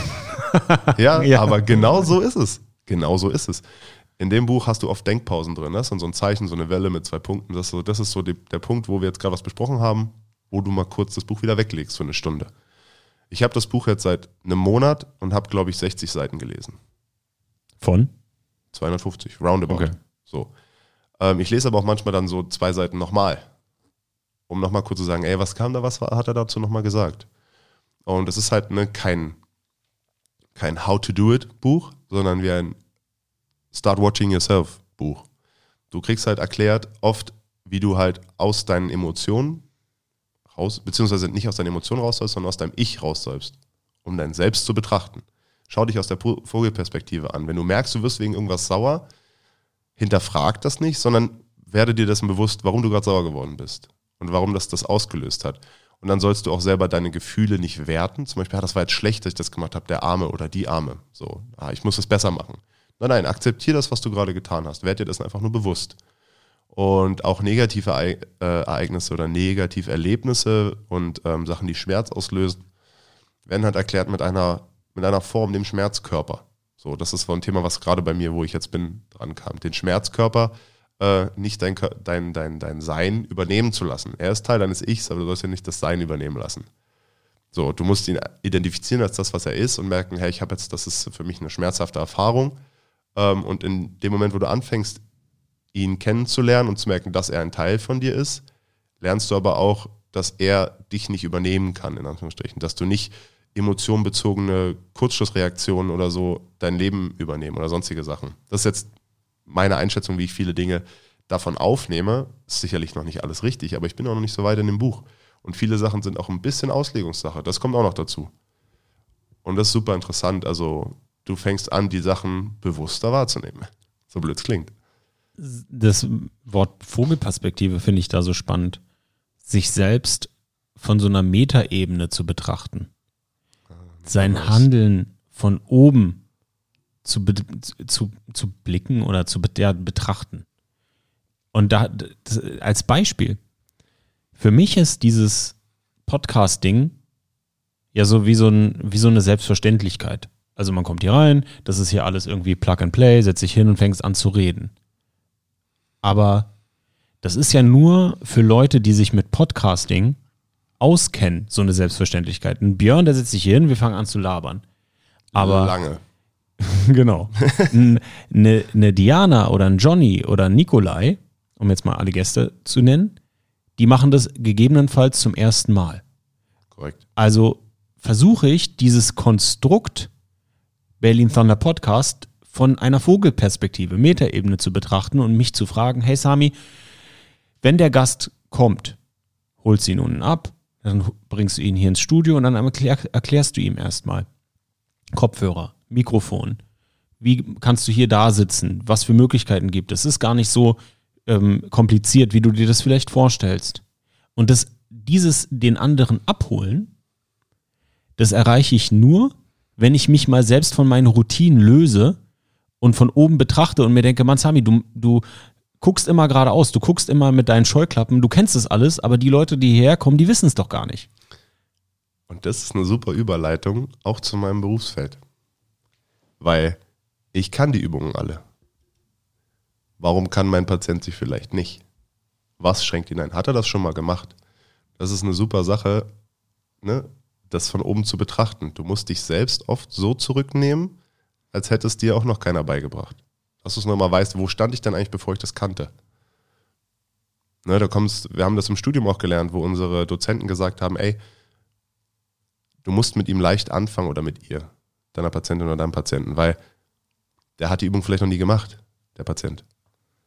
Oder die Patientin. So. Worauf muss ich jetzt achten? Was sind die Teilbewegungsschritte, bis ich auf die Endbewegung hinkomme? Das ist ja auch so ein Coaching-Ding. Ja. Das ähm, habe ich oft im Football gesehen, dass die besten Coaches die waren, die die wenig, wenigsten Worte benutzt haben, beziehungsweise an einer Stelle wussten, wo sie wann coachen müssen, weil es ist relativ leicht, viel zu erzählen einem Athleten. Mhm. Und dann gibt es viele, die so overcoachen. Die erzählen dir dann in einem, an einem Play, erzählen die dann 50 Sachen. Wo ich der Meinung, wo ich immer der Meinung war und auch in Situationen, wo ich jemandem was beibringe, immer zu sage, sagen, ich gebe ein oder zwei Cues. Die dann aber richtig und perfekt, perfekt, optimal getimed. Ja. Und ich denke mal, wenn du angefangen hast, in ähm, einer untereren Liga Football zu spielen, hast du wahrscheinlich auch verschiedene Levels an Coaching erlebt. Wie war das für dich? Absolut richtig. Das ist ein guter Punkt. Wir sagen das in der Praxis auch immer. Ich lege bei einem Patienten immer nie mehr als zwei Schalter um. Wenn ich wissen will, woher ein Problem kommt zum Beispiel. Weil wenn ich jetzt fünf Sachen gleichzeitig machen lasse und das Problem tritt auf, dann muss ich erstmal gucken, welcher von den fünf war das. Und so ist es mit diesen Coaching-Spots auch. Ähm, klar, du hast verschiedene Levels an Coaching. Und ich sehe jetzt zum Beispiel nach so vielen Jahren oft, wenn ich beispielsweise mal Freunde im Team besuche, die irgendwo in der dritten, vierten Liga spiele, so mal beim Training so hospitiere. Und sagen so, hey, wir haben heute, Nikola ist hier, ähm, der wird halt bei den Receiver ein bisschen mitgehen, einfach um euch ein bisschen Einblick in eine höhere Liga zu geben oder wie wird dort trainiert. Und ähm, da sind die oft so dankbar, weil die diese Einblicke so nicht kriegen. Die kriegen zwar Football gecoacht und auch nicht falsch gecoacht, aber es sind halt Basics. Und wenn die Leute beispielsweise nicht richtig wissen, wie setze ich einen Fuß vor den anderen, bewege dabei meine Hände und kann dann noch einen Ball tracken in der Luft, der auf mich zukommt, dann wird es halt schwierig, diesen Sport problemlos auszuführen. Aber du musst halt diese Schritte erst lernen. Das heißt, die Leute machen Drills dafür. Und das heißt halt, je nach Liga sind die halt komplexer. Das ist ganz normal. Aber kein, ne, ist noch kein Meister vom Himmel gefallen. So, du kannst Talent haben. Darüber haben wir auch schon bei Johnny äh, jede Menge Sachen gehört. Und wenn du dann die richtigen Sachen trainierst, dann wirst du gut. Wenn du richtig viel trainierst, kannst du auch sehr gut werden ohne viel Talent, weil du das, weil du es outworkst. Aber wirklich richtig krass sind halt die Talentierten, die hart arbeiten. Ja, das, da habe ich ja das Beispiel gebracht mit, äh, mit der NFL. Ja, genau. In der NFL ist jeder talentiert Ja. und jeder ist ein Mutant. Und der einzige Unterschied zwischen einer, äh, zwischen einer kurzen Karriere Ja. und einer langen Karriere, bis auf, muss man auch ganz ehrlich sagen, manchmal Glück des Tüchtigen ne, und Schicksalsschläge und so weiter und so fort, ist diese Work Ethic, dieser, dieser, dieser Wille, mehr zu tun als an alle anderen.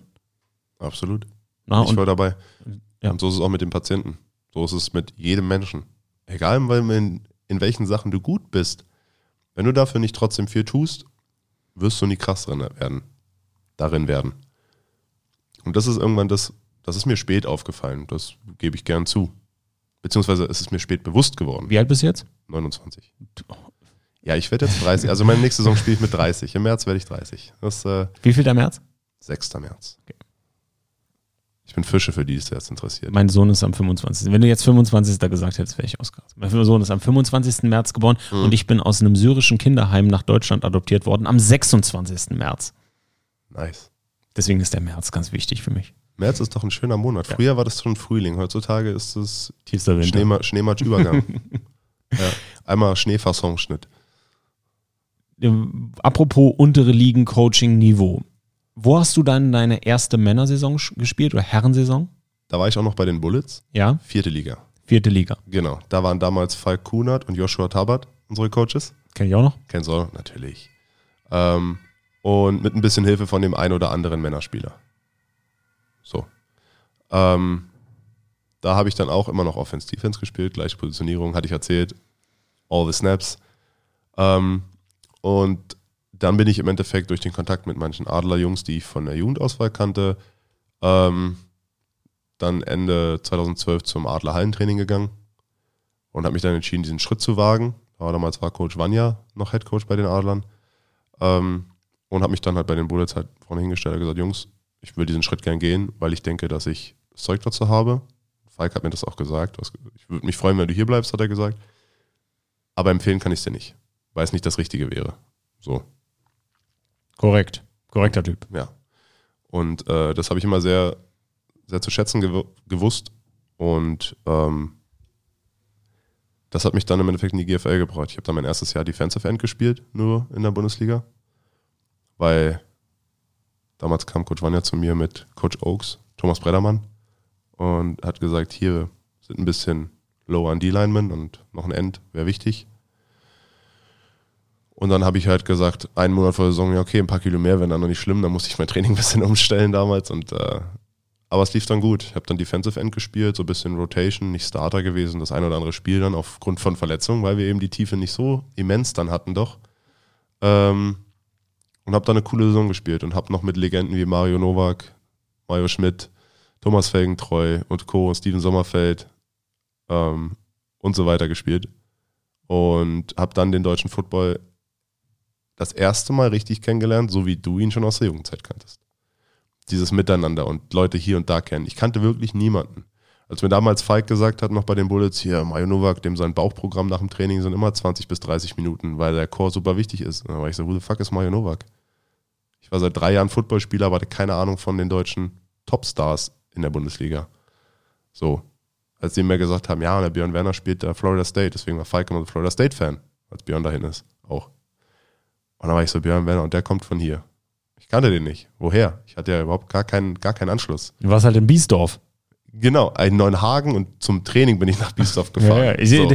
Als du Biesdorf gesagt hast, ich weiß noch, wir hatten nämlich. Ja, da war doch Big East für euch immer. Auf dem Feld war Big die, East. Ja, das ja. war so geil. Und wir hatten auch manchmal Training in Biesdorf. Geil. Und es war echt eine dunkle Zeit. Sami mit 15 alleine mit der S-Bahn, alleine mit der S-Bahn nach Biesdorf. Ey, das war richtig das alle, war gruselig. Für alle, die es nicht wissen, Biesdorf ist ein Teil von Marzahn. Das liegt im Osten von Berlin, im ziemlich tiefen Osten. Äh, und die Dichte an, ich sag mal, Syrern und Arabern insgesamt ist dort nicht sonderlich hoch. Und wir Sami sprechen ja hier auch noch vor, ne? Also ich ja. bin jetzt 34, also ja, vor genau. 19 Jahren. Vor 19 Jahren. So. Sami ist da aufgefallen, definitiv. ja. ja, ich meine, ich bin jetzt auch nicht blond, ich falle da auch immer auf, aber da, ich habe, also das war nicht lustig. Ich hatte echt Schiss, da zum Training zu gehen und dann vor allen Dingen abends nach dem Training wieder zurückzufahren. Zum Glück gab es da so ein paar Jungs, mit denen man dann wieder in den Westen gefahren ist. Aber das war echt, oh, das war schon knackig. Das klingt jetzt sonderlich hart, aber ich denke, es ist immer noch nicht zu vergleichen mit irgendwelchen Ghettos in den USA. Ja, nein, in keinster Weise. Ja, keine, klar. Also, null. Aber ich hatte schon so ein bisschen Schiss vor so, so äh, Fremdenfeindlichkeit und wenn dann so Typen an der Bahn, an der Bahn so gelungert haben und so, das war, war nicht so, war nicht so lustig. Immer an der S-Bahn abcornern. Ja. ja, genau. So. Und dann warst du dann bei den Adlern in der Rotation als Defensive End. Genau. Und was ist ein Jahr später passiert? Was war die nächste Saison? Ähm, 2014 bin ich dann wieder in die Offense gewechselt als Thailand. Ähm, ich hatte mir jedoch in der 13er Saison die äh, Schulterlinks verletzt. Mittendrin irgendwann im Sommer, das ist eine sogenannte Slap-Läsion. Das ist so ein Aufriss unterm Labrum an der Bizepssehne, die war längs lang gerissen. Ähm, und es hat sich halt wie eine Kapselverletzung angefühlt. Ich habe halt mit Physio und Tape und so das ganze Jahr halt doch zu Ende gespielt. Ähm, und im Wintertraining ist mir halt aufgefallen, dass beim Trainieren halt irgendwas nicht stimmt, beim Liften und das ist nicht gleich und dies und das. Dann hatte ich meine erste OP, ähm, wurde aber im Endeffekt nicht so viel gemacht. Es wurde ein bisschen drumherum gedoktert und äh, der Arzt, den ich damals hatte, ähm, großes Shoutout an Dr. Schlinsen, der ähm, sehr fähiger Mensch ist, was Schultern und Knie angeht. Und der hat halt gesagt, das refixiere ich dir nicht mit einer Naht, weil bei zu viel Druck im Leistungssport kann dir das wieder reißen. So, ich mache dir das sauber und wir machen das und das und dann halt das gut von alleine. Und das ist es auch. Ich hatte Mobilitätsprobleme mehrere Jahre, aber einfach nur, weil ich eine scheiß Reha hatte. So, Punkt um. Damals hatte ich selber ja noch keinen Plan. Außer vom klassischen Liften. So, trainieren. Football-spezifisch. Aber nicht, warum das so ist. Womit wir wieder dabei wären, wenn du jemandem aufschreibst, was er machen soll, weiß, was er tun soll, aber nicht, warum er es tut. Mhm. Und so war ich damals auch. Und dann habe ich mit der doch nicht ganz perfekten Schulter 2014 Thailand gespielt, aber nicht irgendwie mit großen Problemen. Aber war ich dritter Thailand Bei den Adlern. bei den Adlern. So. Und irgendwo noch in der Outside Rotation für Danilo Gonzalez draußen auf, auf Receiver und bei Titans waren Florian Pavlik vor mir, ehemaliger Ryan Fire Titan. Der hat auch jede Menge Jahre, den kennst du auch noch. In dem habe ich eine Ausbildung bei Homesplace besorgt. Ja? Ja. Ja, stimmt. Ja. Den kenne ich, den kenne ich. Klasse Typ. Der hat mir auch, dem habe ich viel Jugend gespielt zusammen dem in hab ich- Düsseldorf. Dem, ja, siehst du? Dem habe ich super viel zugeschaut damals. Releases an der Linie, Block Angles, all so eine Sachen. Weil ich Ja. gesagt habe, der Typ ist krass, der hat mega viel Erfahrung, der hat mit 19 in der NFL Europe gespielt. Wir haben ihm alle gesagt, er soll College spielen. Aber er wollte unbedingt NFA spielen. Weiß ich noch. Siehst du? Und dann war da noch Yves Dollinger, ein ganz riesen Typ, den kennst du vielleicht vom Sehen noch. Der Ja, sagt mir- 2 Meter vier was, oder ja. so, relativ schmaler Typ, aber auch, der war auch immer ein Backup-Quarterback bei, einer- bei den Adlern in der Jugend mit Felix Reis damals noch, Mhm. äh, die Jahre danach. Und der hat dann auch Thailand gespielt. Äh, ja, und dann habe ich am Ende der Saison gegen Düsseldorf meinen ersten GFL-Touchdown gemacht. Das weiß ich noch. Da habe ich dann im letzten Quarter halt Snaps gekriegt für die Receiver und das war cool. Das war nice. Ja. Und dann 2015, 16 ging es mit den Adlern ja stark bergab. Durch den finanziellen Umbruch. Johnny hatte das ja schon erzählt. Ich werde das nicht nochmal groß aufhören. Ihr müsst ansonsten Folge 2 nochmal hören, Leute. Ähm, kleiner Kader. 2015 ein US-Import als Quarterback. That was it. Wir hatten noch einen, Ameri äh, einen japanischen Receiver damals und das war's. Ähm, das waren richtige also Überlebensseasons, beide Jahre. 2015 hatten wir Schwein, dass äh, die Hamburg Blue Devils abgemeldet hatten und in der GFL Nord nur sieben Teams waren, somit konnte niemand absteigen. Wir wären sonst abgestiegen. 2016 haben wir es durch zwei Siege gegen Düsseldorf geschafft, nicht abzusteigen. Ähm, oder war ich noch Kicker damals sogar? Kannst du mal sehen. Ähm, und dann habe ich 2017 gesagt, zur Saison hin, ähm, das mache ich nicht noch ein Jahr mit. So, ich habe zwar gute Coaches hier und so, aber mein Drumherum funktioniert nicht. Wir haben gute Einzelspieler, aber es ist kein fester Squad, wo du wirklich aufs Feld gehst und sagst, hoffen, äh, ja, das klappt schon. Sondern du hast manchmal gesagt, wir haben hier und hier ein paar Sp- Spots, hoffentlich geht da jetzt nichts schief. Und 2017 bin ich dann zu den Rebels gegangen. Und ähm, war für mich eine schwierige Entscheidung, weil ich wusste auch nicht, wie ich es dann mache, wie ich es kommuniziere. Und dann habe ich ein paar Leuten sauer aufgestoßen und waren ein paar Reaktionen auch verständlich und äh, war für mich aber die bessere Entscheidung in dem Jahr. Äh, ja, und dann 2017 bei den Rebels habe ich, war ich Starting Outside Receiver. Ich meine, bei den Adlern die Jahre dann davor auch, weil wir kein Personal groß mehr hatten. Aber damals hatten wir auch wirklich kaum eine laufende Offense für die zwei Jahre. Ne, Wenn du andauernd, dann hatten wir 2016 einen Paul Zimmermann als Starting Quarterback, der natürlich super ist, aber wenn er andauernd Leute in der Fresse hat, kann der halt auch kein Spiel gewinnen mit dir. Da kam halt nicht viel. Und dann hast du gute Einzelleistungen manchmal gehabt von ihm oder von anderen Spielern und ähm, das hat uns aber auch keinen Flow gebracht in den Jahren. Und ich wollte halt mehr. Ich habe gesagt, ey, ich will wirklich gerne mal wieder, wir waren 2014 so gut, ne? Euro, ähm, Eurobowl gewonnen, 2013 damals noch Halbfinale um den German Bowl fast geschafft, fast in German Bowl gekommen, gegen Dresden leider verloren. Und da habe ich gesagt, das sehe ich jetzt die nächsten Jahre nicht, dass wir mit den Adlern wieder irgendwo mitspielen oben. Mit den Rebels haben wir es dann auch in die Playoffs geschafft, 2017, gegen Schwäbisch Hall verloren, in einer Regenschlacht mit einem Field Goal oder so am Ende. Ähm, ja, und da ist ja dann Schwäbisch Hall sogar deutscher Meister geworden. Da haben wir gesagt, ey, 2017 hatten wir ein echt gutes Team mit den Rebels. So, wir haben fast den deutschen Meister geschlagen vorher. Wer war der Quarterback? War Darius Outlaw noch der Quarterback? Oder? Äh, da hatten wir James Harris, hieß der, glaube ich. Ja, genau. Und Darius war so Backup und hat auch Receiver gespielt mit. Mhm. Er hat, glaube ich, ab 2016 gelegentlich Receiver genommen, äh, Raps. Ähm, Ah, mit Rory. Rory war. äh, Rory ist ja immer noch da. Ja, ich weiß, Mann. Ich, ich habe ich hab mit Rory gespielt, da kam der frisch von den äh, Packers. Ey, den habe ich, ich habe nur Tape gesehen 2010 von dem.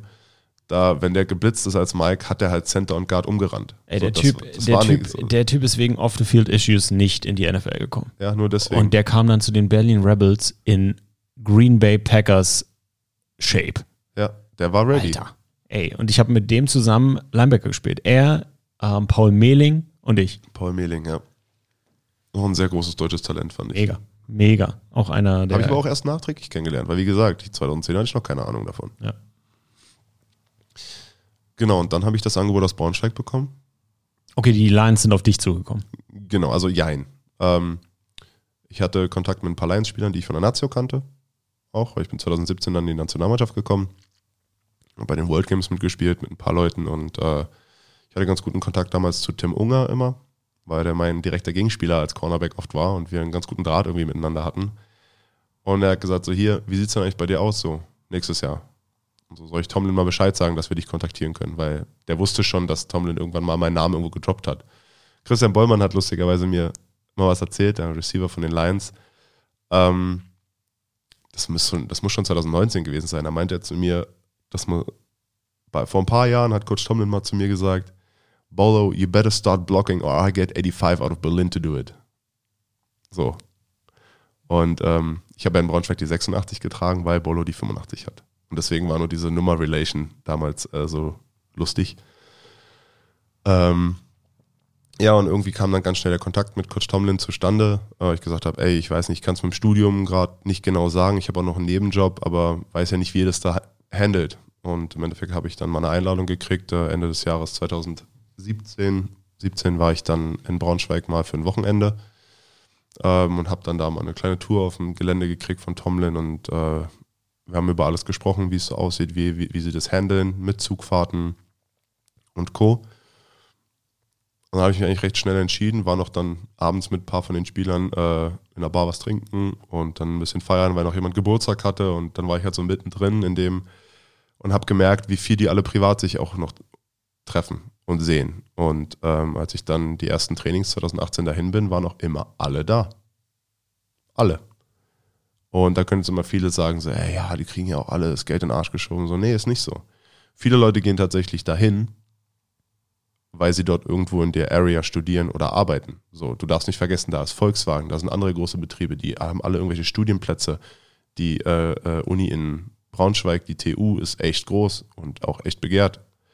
So, da kommen Leute aus Hannover hin. Das ist schon viel Dunstkreis. Klar kaufen die sich auch gute deutsche Spieler gelegentlich dazu. Das machen andere Teams auch. Da wird es halt einfach super organisiert gemacht. So war das die Jahre immer. Deswegen sind die auch so erfolgreich. Und äh, selbst wenn du da verletzt warst, warst du beim Training. So wie oft war ich bei einem Adler oder Rebels Training davor oder auch bei den Bullets vorher, wo dann so, wenn Leute krank waren, es dir nicht gut ging, sagen, was mir heute zu stressig, man kommt nicht noch zum Training so. Da war nicht, ich komme 20 Minuten zu spät, sondern ich komme halt gar nicht. Und wenn du dann mit 27 Leuten auf dem Feld stehst, dann wie willst du dann irgendwie Scout Offense, Scout Defense spielen? Das funktioniert halt nicht. So, und wenn du dann in Braunschweig im Schnitt bei 50 Leuten bist, immer, ja, dann ist das halt ein ganz anderes Training. Und deswegen konnte da auch jeder immer das alles, was er können muss. So, da war das nicht so, ah, fuck, ich hatte gerade einen Fuck-up, sondern die waren alle immer on the same page. Und ähm, das ist zum Beispiel was, was äh, ein Level ist, was du ja in der ELF beispielsweise jetzt als kompletten Standard haben willst. Ja, dann war ich zwei Jahre in Braunschweig, dann war Corona und jetzt bin ich hier. Hast du zwei Jahre den German Bowl gewonnen auch bei Braunschweig? Oder? Nee, nur 19. 2018 haben wir das Halbfinale verloren in Double Overtime gegen Frankfurt. Und da haben wir den Euro Bowl gewonnen. In Frankfurt. Und dann aber in den Playoffs in Braunschweig leider verloren. Und wie kam dann der Übertritt in eine andere Liga, in die European League of Football? Ja, ich habe ja dann nach dem German Bowl gesagt, ey, defend the title 2020 war ja dann noch Anfang des Jahres, bevor Corona in Deutschland Einzug gehalten hat, ja noch ein paar Mal in Braunschweig. Wir hatten schon erste Conditioning-Trainings im Februar und dann kam ich von der Uni äh, Skireise wieder und dann war ja Lockdown überall. Dann war ja alles reguliert und ähm, wir haben halt nur gewartet, dass es Infos gibt. Dann wurde es ja postponed. Wie oft bis im Sommer, verkürzte Saison. Spielen wir, spielen wir gar nicht. Ähm, und ich war zwar unter Vertrag bei Braunschweig, ich wäre auch gemeldet für die Saison 2020 und bis sie halt nicht stattfand. Und ähm, da habe ich mich dort entschieden, trotzdem weiter irgendwie Sport machen zu können. Und dann kam 2020 äh, der Kontakt mit Kevin Kuske näher zustande, dem äh, ehemaligen deutschen Bobanschieber. Ähm, Legende, sechs olympische Medaillen, viermal Gold, zweimal Silber. Und der ist in Potsdam ansässig und trainiert dort am Stützpunkt viele Jung- und Nachwuchsathleten im Bobanschub und hat mich damit reingeholt. Ja, macht auch total Sinn. Richard AJ war ein sehr, sehr guter Freund von mir. Richtig, ja. Da ähm, auch von Kevin, die kennt sich ja auch aus, ja. von den Olympischen Spielen und Co. Ähm, und auch in Innsbruck beispielsweise oder viele US-Amerikaner und Kanadier sind ehemalige College-Athleten. Track and Field und, und Football, die ähm, in den Schlitten wechseln. Florian Pavlik war auch kurz. Florian Pavlik hat auch kurz angeschoben, korrekt. Beim Bob. Und ähm, es sind halt ähnliche Bewegungsabläufe, wenn es um die lineare Geschwindigkeit nach vorne geht. So. Und das Training ähnelt sich. Viel Sprung, viel Sprint, viel Kraft. Brauchst du beim Football auch. So, dann hast du beim Football natürlich noch die Richtungswechsel mit dabei, die brauchst du beim Bob jetzt nicht so. Aber da ist natürlich auch jede Menge neuronales Können gefragt. Ne? 3, 2, 1, bam, bam, bam, bam, bam, bam. Ja, du, das ist Kurz und knapp und bumm und das rein. ist flott, vier, fünf Sekunden, mehr ist es nicht und dann festhalten und Kopf runter. Ähm, da gehört eine Menge Technik mit rein. Und bis ich da ge- gelernt habe, wie das funktioniert, da sind auch ein paar Monate in äh, paar Monate vergangen. Ich habe natürlich dann den Nachteil in Anführungsstrichen gehabt, dass ich schon sehr alt war, auch 28, ne? So ein sehr hartes Geschäft. Ganz hartes Geschäft. Das Absolut. habe ich, das habe ich da, das habe ich durch Richard, äh, äh, Rest in Peace, gelernt. Dieses jede, auch durch Florian, also so Hundertstel Sekunden. Ja. Wenn du da nicht deine Zeiten hältst, verpiss dich. Sofort der nächste. Also Aber richtig super. hartes Business. Da wird super viel rotiert und die Bundestrainer sind ja auch immer anwesend. Also das ist ja, sobald es da in die, ähm, in die Anschubtests geht, im September in Oberhof in der Eishalle, dann werden die ersten Zeiten genommen. Dann gibt es die Teamanschubtests. Ähm, die Piloten suchen sich ja ihre Anschieber aus. Ja. Zwischen den äh, einzelnen World Cups und Europacups werden gelegentlich Anschieber auch rotiert, wenn jetzt gerade jetzt kurz vor den Olympischen Spielen wird auch viel probiert mit Material. Ähm, wer kann bei wem noch gut fahren? Wo kann man rotieren? Da, da, da. Die festen Teams stehen, klar. So, ähm, das ist keine Frage. Aber da wurde ich halt natürlich, weil ich genauso alt bin wie der A-Kader, natürlich sofort mit den Besten verglichen. Weil da die Leistung musst du bringen, ansonsten bist du in meinem Alter nicht gefragt. Das ist auch komplett verständlich.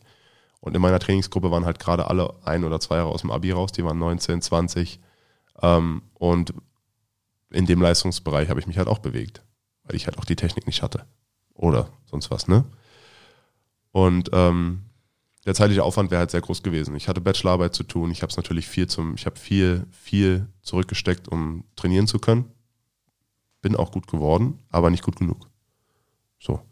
Und dann war die Frage, ey, jetzt Bachelor, Corona-Lockdown, dann war Olympiastützpunkt gesperrt für alles außer aktiver Wettkampfkader. Dann konnte ich da eine Weile auch nicht rein, weil ich ja nur Perspektivkader war und so eine Sachen. Da habe ich gesagt, ich schreibe jetzt meine Bachelorarbeit nur zu Ende, arbeite, das läuft alles und dann stehe ich da.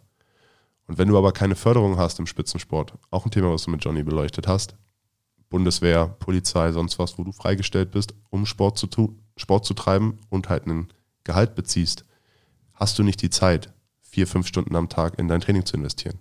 Außer du schläfst nur vier Stunden. Und das ist nach einer Woche ganz unschön. So. Wenn das nicht funktioniert, habe ich gesagt, ich muss mein Leben jetzt leben, ich muss mein Geld verdienen, ich mache das ja, was mir Spaß macht, dennoch. So, ich hätte mir das vorstellen können, nochmal beispielsweise mich zu bewerben für die Bundeswehr und, und Förderung zu beantragen. Äh, aber war in dem Moment dann doch nicht die richtige Entscheidung, das machen zu wollen. Also so habe ich mir das Gefühl gehabt. Und dann kam Coach Jack schon auf mich zu, das war alles ja schon im März, April rum dann. Beziehungsweise ich habe diese Gründung dieser Liga beobachtet und war so, wo, was geht denn hier jetzt ab? Was, was ist das? Wer ist das? Was macht ihr da? Ist das gut? Dürft ihr das? Ist Corona. So, was zur Hölle? Und dann habe ich das betrachtet, beobachtet und dann kam Coach Jack auf mich zu, dann kam Schuhan Fatah auf mich zu, weil der dann durch die Auflösung des Teams in Hannover dann nach Berlin geholt wurde mit Lee Rowland. Und dann hatte ich da das Angebot, der wollte mich gerne in das äh, Adler-Team wieder zurückholen quasi. Und da bist ja Berliner, ne? gehörst halt hierhin, musst halt hier spielen. Völlig verständlich. Na, ich überlege, was machst du jetzt? Gehst du als Pionier in dieses Pilotprojekt ELF? Oder äh, stellst du dich mit wieder in Schwarz-Gelb aufs Feld und machst hier Wiederaufstieg und spielst mit einem der größten Trainer, die Europa je gesehen hat? Was ich mir tatsächlich damals, als immer viel über Schuh und Fatah philosophiert wurde, immer gewünscht habe, mal für den Typ zu spielen. Krasser Coach. Gar keine Frage. Aber in dem Moment habe ich dann gesagt, weißt du was? Entweder das Projekt ELF geht jetzt den Bach runter, dann gehe ich nächstes Jahr zu den Adlern, oder das Ding wird richtig geil. So, und 3-7 ist jetzt nicht das Aushängeschild für eine richtig gute Saison, was wir jetzt leider dieses Jahr in Berlin hatten. Aber die Liga war trotzdem geil. So, ich habe echt Spaß gehabt. Ja, natürlich macht Verlieren nicht Spaß. Und dann sitze ich auch mal zwei Stunden und höre noch Musik und sage mir so, ja, das war scheiße. Ich rekapituliere, rekapituliere jedes Spiel eigentlich noch, gehe viele Sachen durch, was passiert. Ähm, aber dazu gerne später mehr. Die Sache ist, da drumherum wurde so viel gearbeitet und von Woche zu Woche wurden Dinge nochmal irgendwie geändert und verbessert. Und Patrick ist da so hinterher und auch Celko, die arbeiten da mit so viel Herz und mit so vielen Leuten, die richtig Bock drauf haben und holen die Leute nach und nach ins Boot, weil sie merken, ey, der passt, die passt, ne? Du mit Sami on the Road reingesprungen, das Ding ist super angekommen, du hast auf Twitch da so viele Leute unterhalten. Äh, ich habe das ja so oft live mitbekommen, wenn du die Kamera in mein Gesicht gehalten hast. War schon lustig. Ähm, bestes Beispiel ist auch Jenny, ja, die da jetzt auch reingerutscht ist. Die habe ich ja dann auch ähm, mit dem Interview kennengelernt und alles. Und die ist ja auch super Feuer und Flamme, weil du halt dir halt die richtigen Leute holst für den Job, den du brauchst. Ja, in den USA ist es Aaron Andrews, die da am Spielfeld dran steht und sich die Spieler schnappt und alle feiern sie. Und Jenny ist halt auch so eine tolle Seele und die macht das mit so viel Engagement, dass das dann auch Spaß macht, sich das anzugucken, dass es sich Spaß macht, mit den Leuten zu, dass es Spaß macht, mit den Leuten zusammenzuarbeiten und äh, das hat einem oft in der GFL gefehlt. Ne, nicht in jedem Verein und auch nicht immer. Aber diese Konstante, die die ELF jetzt einfach versucht oder es teilweise auch schon macht, die zu halten und sie dann Stück für Stück wieder eine Latte hochzulegen, das ist das, was Professionalität in meinen Augen ausmacht. Wir können alle noch nicht sagen, wir sind Footballprofis, weil keiner von uns lebt davon. Aber das Ziel ist es, dass das irgendwann geht. Ich werde es wahrscheinlich nicht mehr erleben, aber ich bin gerne bereit dafür, viel Zeit zu investieren. Weil es Spaß macht. Ja, mega. Also da, da bin ich sprachlos. Ist, ist schlecht im Podcast. Aber du sagst die Saison 3 und 7. Führ uns doch mal so ein bisschen in den Lockerroom der Berlin Thunder 2021. Woran hat es gehapert? Wie ihr alle sicherlich wisst, sind die Berlin Thunder eins der letzten Teams gewesen mit den Leipzig Kings, die announced wurden, zusammengeführt wurden, äh, versucht haben, eine Trainingsfläche zu finden, wurde ja alles schon beleuchtet. Facilities, es gab jede Menge Trouble. Wie wurde recruited? Viele Leute sind uns kurz vor Start dann noch abgesprungen und haben sich für die Adler entschieden. Ja, viele potenzielle Starting-Spieler, ich glaube acht oder neun Leute. So. Was man denen ja nicht verübeln kann, weil es war alles ein Risiko für jeden. Und ich habe halt gesagt, ey, ich hatte ja schon überlegt, gar nicht mehr zu spielen. Ich, ich ziehe das durch jetzt. Ich hatte meinen besten Kumpel, Moritz Thiele, dabei. Ähm, der wäre, egal wo ich hingegangen wäre, mitgezogen ähm, weil er einfach Bock hatte zu zocken und sich auch unfassbar entwickelt hat. Das habt ihr ja sicher alle mitbekommen. Und da bin ich auch super glücklich und super stolz auf ihn, wie er das alles handelt. Und das ist halt eine Wettkampfsau, der Junge. War er schon immer, auch früher beim Wakeboarden. Ähm und dann ist es einfach so gewesen, dass ich gesagt habe, wir müssen hier jetzt irgendwie was auf die Beine stellen.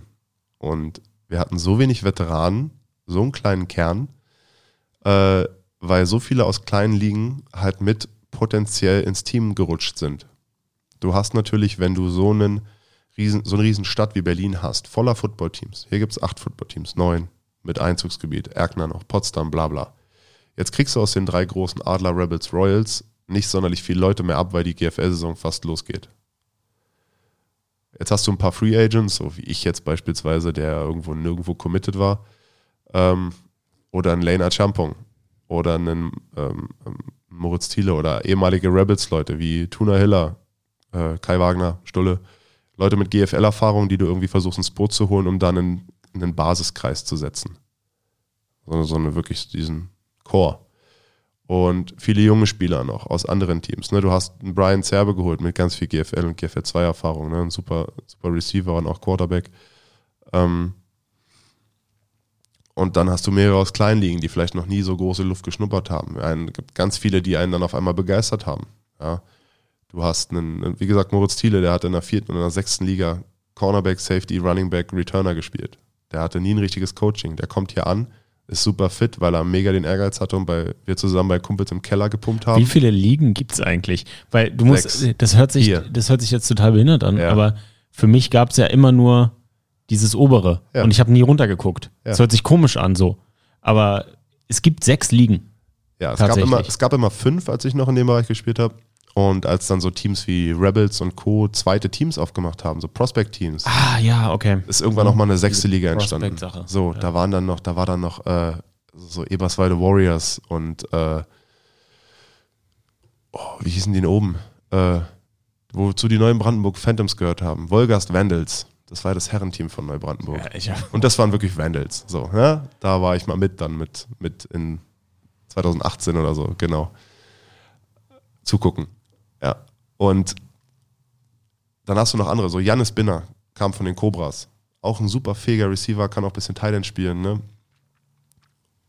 Und so hast du ein paar Glücksgriffe gehabt, aber auch viele Jungs, die die Motivation, das Trainingspensum oder einfach die Quality, die gefordert ist, nicht gewohnt sind, nicht kennen und nicht wissen, wie sie das in ihren Alltag integrieren sollen. Und die haben wir versucht, viele an die Hand zu nehmen. Ne? Es sind so viele Leute aus der dritten, vierten, fünften Liga zu uns gekommen, die im Endeffekt ja auch den Kader gemacht haben, aber bei genug Tiefe es wahrscheinlich nicht geschafft hätten. Und das ist ja genau auch, deswegen war ja auch meine Frage so ein bisschen, um, mhm. um dem Zuhörer so ein bisschen eine Perspektive zu geben. Wie viele Ligen gibt es? Ja. Woher kommen diese Spieler? Was für eine Philosophie wird dort gelebt? Trainingsbeteiligung, Spielvorbereitung. Haben wir das schon angesprochen. Trainings, Trainingsbeteiligung und Coaching Points. Bist du jemand, der gerade aus einem Basic-Training kommt und seit zwei Jahren Football spielt und bisher nur, in Anführungsstrichen, einen Coach hatte, der mit dir die ein, zwei wichtigsten Dinge macht? Und dann kommst du in die European League of Football und spielst live auf Pro 7 Max. Ja. Und da steht da jemand, der dir die Bälle um die Ohren haut oder an dir vorbeirennt und du fragst dich, fuck, warum ist der so schnell? Oder fuck, warum, wie hatten der jetzt im Rennen, im Springen den Ball gefangen? Oder warum hatten der mich so hart gehittet und ja, war schon da? Der sagen, war eben oder der One-on-One dir gegenübersteht und die Scheiße aus dir rausprügelt, was ja. sich keiner vorstellen kann, wenn er noch nie gespielt hat. Richtig, weil das Jungs sind, die genau wissen, wann gucke ich auf die Augen, wann gucke ich auf die Hüfte, wann mache ich das, wo setze ich meinen Cut. Johnny hat das ja gesagt, früher Slant, drei Schritte, 45 Grad nach innen. Oder ein Post. Five Step, Seven Step Post, was auch immer du musst ja deine Route jetzt mal aus meiner Perspektive als Receiver zu spielen, die ist ja bei jedem Play, du kannst ja zehnmal dann das gleiche Play spielen und deine Route kann trotzdem zehnmal anders aussehen. Wichtig ist, dass du in dem Moment, wo der Quarterback werfen will, in diese Area kommst, wo du sein sollst. Wenn dich ein Linebacker Outside, Inside Shoulder spielt oder der Cornerback spielt, On, Off, was auch immer, dann musst du deine Route anpassen. Und das sind zum Beispiel Coaching Points, die kriegst du erst, wenn du weiter oben spielst. Ja, da hat mich Johnny, der, ich hatte den als Receiver-Coach jahrelang, 14, 15, 16. Dann war ich, dann war ich bei den, bei den Rebels, da war es irgendwo mehr Darius, der viel mitgemacht hat, so, äh, oder Cliff Madison damals noch, der der Offense-Coordinator mit war bei den Rebels. Ja, bei den Lions war es Coach Tomlin, der zu, zu seines Zeitens natürlich Offensive Lineman war, aber einfach, was Offense angeht, Mastermind, der wusste, was er haben will. Ja, und ich habe natürlich in einem super erfahrenen Receiver-Core gespielt in Braunschweig, die sich alle gegenseitig ausgetauscht haben. Niklas Römer, Christian Bollmann. Niklas habe ich noch in Düsseldorf gespielt. Ja. Justus Holz, Anthony Dable Wolf. Ja, so eine Jungs, ne, das sind keine kleinen Namen in der Footballwelt. Und von denen zu lernen und mit den richtigen Coaches in diesem höheren Liganiveau zu lernen und zu arbeiten, das ist das, was dich gut macht. Ich bin nach Braunschweig nicht mit der Attitude, ey, ich bin der Starter. Nein, ich wollte einfach nur mit den Jungs mitspielen, weil die gut sind und da was lernen. Haben sie dich da schon, wie kam es, dass du dann auf Thailand, ich höre immer Receiver, Receiver, Receiver, wie kamst du denn auf Thailand? Ähm, na, ich habe immer ein bisschen Thailand gespielt. So, außer so 2000, wir haben nicht mit Thailand Offense gespielt bei den Adlern, dann nach 2014. So, weil wir einfach zu wenig Leute hatten, um das richtig zu stacken. So, dann war ich Receiver. Ähm, 2017 war ich nur Receiver. Offense äh, der Rebels hat nicht mit Thailand gespielt. So, ich war ab und zu mal in so einer Motion, in so einer Wingback oder so ein Kram. Ähm, 2018 waren wir auch mehr passlastiger in Braunschweig. Ähm, und da war ich dann manchmal auch als Wingback drin oder mal als Tight aber meistens als Slot. So ab und an mal Single, Outside, aber das war nicht so oft. 2019 haben wir ein Run-Heavy-Team aufgestellt mit Chris McClendon als Running Back, mit Brandon Connett, einem Quarterback, der selber 110 Kilo wiegt und Oberarme hat wie andere Leute und äh, Oberschenkel. Ja, da waren wir ein Run-Heavy-Team und haben eine Heavy-Offense gespielt. Das war uns auch egal. Wir sind da basic mit sieben Offensive-Linern rausgegangen, wovon halt zwei Titans waren natürlich, Robin Sebey und ich. So. Aber wusstest du denn als Defensive Coordinator, wann die beiden Titans auf einmal abhauen? Nö. Weil wir halt alles aus dieser Formation gemacht haben. in Braunschweig gab es mal einen Titan aus Finnland. Tommy Pinter. Weißt du, was der, der, der ist? Ich wurde noch nie so misshandelt. Der Typ ist krass. Das war mein letztes, mein letztes Jahr und da habe ich schon abgenommen. Das war ganz schlimm. Ich als Outside-Linebacker gegen diesen Typen, ey, der hat, und es war so krass. Er ist genauso groß wie ich auch. Ey, ja. äh, Javi Cook, mhm. der Defense Coordinator damals bei den Rebels bei mir, äh, ich habe ihn angeguckt, ich sage, Coach, ganz ehrlich, es wären ganz lange vier Quarters, kann ich dir jetzt schon sagen. Also, wirf dich einfach rein. ist ja. egal. Ja, hey, manchmal musst du gucken, der, was du hast typ, und was du machst. Der Typ war einer der besten Titans, gegen die ich in Deutschland jemals gespielt habe. Absolut. Absolut er, Florian Pavlik, jetzt wenn du die ELF-Saison mitnimmst, äh, Adria Butera Moreno in Hamburg. Ja. Du und er, Wahnsinnstyp. ihr seid die Ja. beiden Top 2 Titans der Liga. Ja. Und dann, hast, du- dann wurde Titan deine Position oder bist du immer noch, guckst du immer noch so ein bisschen auf Receiver oder wie ist das? Immer. Immer. Du bist ja als Titan auch auf als Receiver draußen. Jetzt leider die letzte Saison nicht so viel, wie ich es gern gehabt hätte. Ähm, weil Coach Herford doch ein sehr striktes Playbook in die Richtung fahren wollte. Was ja auch im Prinzip ja nicht schlecht ist, so viel Run-Pass-Option zu haben, aber besagte Quarterback-Problematiken haben ja Options einfach nicht möglich gemacht. Ähm, und dementsprechend habe ich auch so viel, so wenig Bälle gehabt wie seit sechs Jahren nicht mehr. Also ich habe wirklich, ich habe manchmal im Spiel so viele Catches gehabt. Ja, die, der, der, der gemeine Fan hat dich ja eigentlich eher als blocking tight end Ja, Und dann ist auch so ein bisschen so das entstanden, der beste blocking tight end äh, der European League of Football, so, wo du jetzt so dein, deine, deine Augen rollst und denkst so, ja, ey, fuck. kurzer nein. Fun Fact. Da würde mir Danilo jetzt recht geben. Blocking war immer mein Weak Spot. Leute. Also ich kann euch nur sagen, ich bin viel lieber im offenen Feld unterwegs. So. Und wenn das nächstes Jahr auch wieder anläuft, dann sehen wir uns in der Endzone. So. Und Vor allen Dingen gegen Defensive Ends in der European League of Football auch nochmal ein anderer, ne? Ja. Oder Outside Linebacker. Also wenn Richtig. du gegen so einen Kyle Kitchens, der jetzt zum Glück mit dir spielt, oh ja, so diese One-on-Ones sind ein bisschen auch lustig. Natürlich. Aber da war ich, da war ich irgendwie, ich will nicht sagen gewappnet, aber ein bisschen vorbereitet, weil ich im Training mal ein Jahr lang, beziehungsweise zwei Jahre, 2014 und 2017, immer mich mit Rory messen musste. Mhm. So, schnelle Hände und Co. Wir hatten in Braunschweig auch eine solide Defensive Line. Und äh, da lernst du, dadurch, dass ich selber auch Defensive End gespielt habe, weiß ich, was die Leute machen wollen oder was das Ziel ist. Und dann denke ich mir so, wie kann ich denen das jetzt am besten vermiesen? Und da ist manchmal nicht die äh, Lehrbuchmethode die richtige. Es ist viel Adjustment als Teil, gerade wenn du irgendwo eine Edge setzen musst. Das ist, äh, du folgst erstmal dem Spielzug, aber da passiert so oft so viel, dass du auch eine Menge O-Line-Verständnis brauchst. Und ich habe zum Beispiel in Braunschweig immer einmal in der Woche das O-Line-Training mitgemacht. Mhm. Steps, Blocks, Pads, alles. Und du wirst als Thailand, ja, bist du auch sagen, gibt ja den lustigen Spruch, so ein Thailand kann alles, aber nichts richtig. So. Du bist ja ein Generalist, was ja nicht schlimm ist. Ja, was, Was eigentlich nicht super ist. Ja, genau, Also- du kannst ihn überall mit hinstellen, dann kannst du mitmachen. So, und wenn er dann aber dir als Ziel setzt, ey, ich will aber, wenn ich jetzt blocke, den Typ genauso gut blocken können wie mein Left Tackle, oder wenn ich jetzt eine Route laufe, bin ich genauso schnell da hinten wie mein Outside Receiver, dann wird's halt eklig. So, wenn du dir mal die NFL-Talents anguckst, so ein Travis Kelsey, ein George Kittle, ein Mark Andrews, Rob Gronkowski, das ist ja egal, wo du die hinstellst. Die machen das ja trotzdem. Wurscht, ja. So. Und das ist halt so mein Mindset geworden. So, ich will nicht ein Blocking Titan oder ein Passing Titan sein, sondern ich habe gesagt, ich bin Titan und da, wo ich meinen Code hinstellt, bin ich besser als mein Gegenüber. Hast du einen NFL Tight End, den du studierst, den du, wo du so ein bisschen dein, dein Spielzug, äh, dein Spielverständnis, also ich, ich habe mir viel Linebacker angeguckt. Ne? Also ich habe dann viel NFL College geguckt und so ein bisschen mir Spieler rausgesucht. Gibt es da einen bestimmten, der derzeitig für dich raussticht? Derzeitig ja. Ähm, ich bin ein Riesenfan von George Kittle und Mark Andrews von den Ravens und George Kittle von den 49ers. Müssen ja auch Ähm. nicht immer die, also sind sie jetzt, aber es müssen ja auch nicht immer die sexiesten Namen sein. Als Spieler sucht man sich ja auch manchmal Spieler raus, Ja, die man studiert, weil die aussieht. halt, ja, die halt, die halt krass sind. Muss ja nicht immer in dem krassesten Team spielen, ne? Ja, nee. Also ich, bei mir ist es so, es ging so immer ein bisschen mit den Jahren auch. Klar, ich habe damals einen Dallas Clark geil gefunden.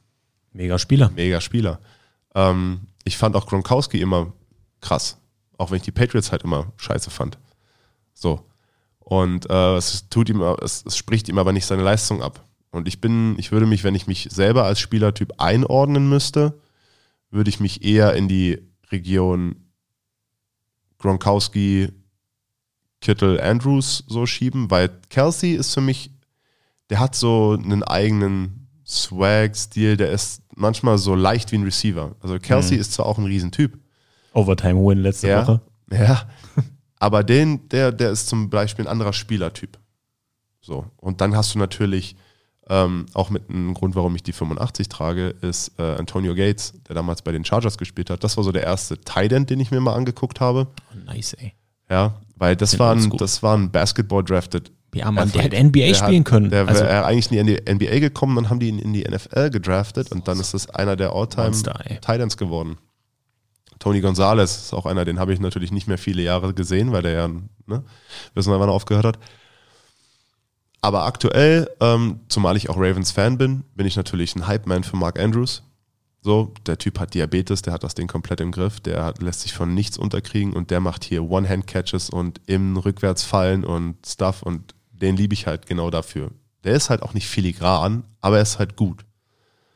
Und du musst als Tight nicht filigran sein. Ich denke mir manchmal so, oh, ich würde gerne ein bisschen mehr Hip Explosive hier haben. Meine Route Cuttings können noch ein bisschen schneller sein. Ich denke mir so, ey, wenn ich mit, ich habe gerade 120 Kilo, wenn ich mit 120 Kilo fast so schnell aus der Route komme wie ein Receiver, dann reicht mir das. Was sind deine Werte zurzeit? Also Gewicht, grö also Größe, also ich Gewicht? bin 1,97, wiege 120 Kilo. Was willst du jetzt haben? Squat, Bench, Deadlift? Gehen wir mal, mal 40, 40 Yard Dash hier. 40 Yard Dash, meine letzte Zeit war eine 469. Oh, sick. Okay. Die ist jetzt, der ist jetzt noch ein bisschen her. Ähm, ich denke, dass ich mit dem Bob-Training linearen Speed geradeaus die noch toppen kann. Ähm, aktuell nicht, weil ich jetzt gerade erstens zu schwer bin. Also nicht, ich bin nicht im Season-Gewicht. Das bin ich aber auch mit, mit Absicht gerade nicht. Was ist dein Season-Gewicht? Ich habe letzte Saison mit 115 gespielt. 14, 15. Das, äh, bei den Rebels zum Beispiel waren es 108. 2017. Und dadurch, seit ich wieder ein bisschen mehr Titan-Slots habe, bin ich immer über 110 geblieben. Also, falls mich nochmal jemand bei Sami on the Road fragt, hey Sami, könntest du dir vorstellen, nochmal zu spielen, dann ist der Mann gegenüber von mir das beste Beispiel, warum ich nicht mehr spielen würde. Ja, weil wenn, wenn 115 Kilo mit einer 469 auf dich zugesprintet kommen, das ist ein Unterschied. Das sind unterschiedliche Menschen. Ja, ja, vielen, vielen Dank. Ähm, ich will jetzt aber ein lustiges Experiment wagen. Ähm, habe ich die letzten Jahre nicht gemacht, sondern da habe ich mich natürlich ein bisschen angepasst. Es kam auch die Frage nach Off-Season, Season-Programm. Ähm, ist immer ein bisschen anders, absolut. Du liftest in der Saison nicht so viel, wie du es in der Off-Season tust. Ähm, du fängst in der Preseason an, mehr Running-Parts zu haben äh, im Training, dass du öfter am Laufen bist, am Sprinten insbesondere und viele Cone Drills machst, Fußgelenksarbeit. Somit nimmst du automatisch wieder ein bisschen ab. So, wenn das Wetter kalt ist und so und du bist am Liften, am Fressen und machst Basic Speed, dann nimmst du ein bisschen zu. Viele Leute sagen mir, die nehmen in der Saison ab. Das ist mir zum Beispiel noch nie passiert. Ich bin meistens nach der Saison fett. Ich weiß aber nicht, wie die das machen. Ich werde manchmal so lazy in der zweiten Saisonhälfte, dass ich meine Lifts vergesse. Beziehungsweise im Studium war es noch so. Damals, 2018, 17. Dass ich in der zweiten Saisonhälfte fünf Kilo mehr gewogen habe. Aber jetzt ist mein Ziel, ich habe gesagt, pass auf, Nico, 2021 war es jetzt so. Wieder dein normales Seasongewicht, du bist gut unterwegs, und jetzt gehst du mal an dein altes Gewicht vom Receiver zurück und spielst mal mit 108 bis 110 Kilo nächstes Jahr. Aber mit der Muskelmasse, die ich jetzt habe. Und das ist jetzt so das Ding. Ich werde jetzt nach Weihnachten, nach Silvester, ich habe gesagt, zum Januar gehe ich in meine Pre-Pre-Season quasi. Ich habe jetzt meinen Hauptkraftpart durch fast. Ähm, war jetzt leider ein bisschen vom Erkältungspech geplagt den ganzen Dezember über und konnte nicht so ganz in das rein, wo ich wollte. Ähm, und dann habe ich gesagt, so jetzt nimmst du 10 Kilo ab ab Januar. Weil dann kannst du in deine Football Drills ab März rein und wiegst dann schon so viel wie in der Saison. Was auch ganz wichtig ist, Leute, wenn ihr wirklich abnehmt oder zunehmt in Off- und Preseason-Zeiten, dann müsst ihr dafür, dann müsst ihr Sorge tragen, dass ihr euer In-Season-Gewicht nicht erst eine Woche vor Season-Beginn habt, sondern zwei bis drei Monate vorher. Weil ihr fangt an, mit dem Season-Gewicht zu trainieren und das braucht ihr auch.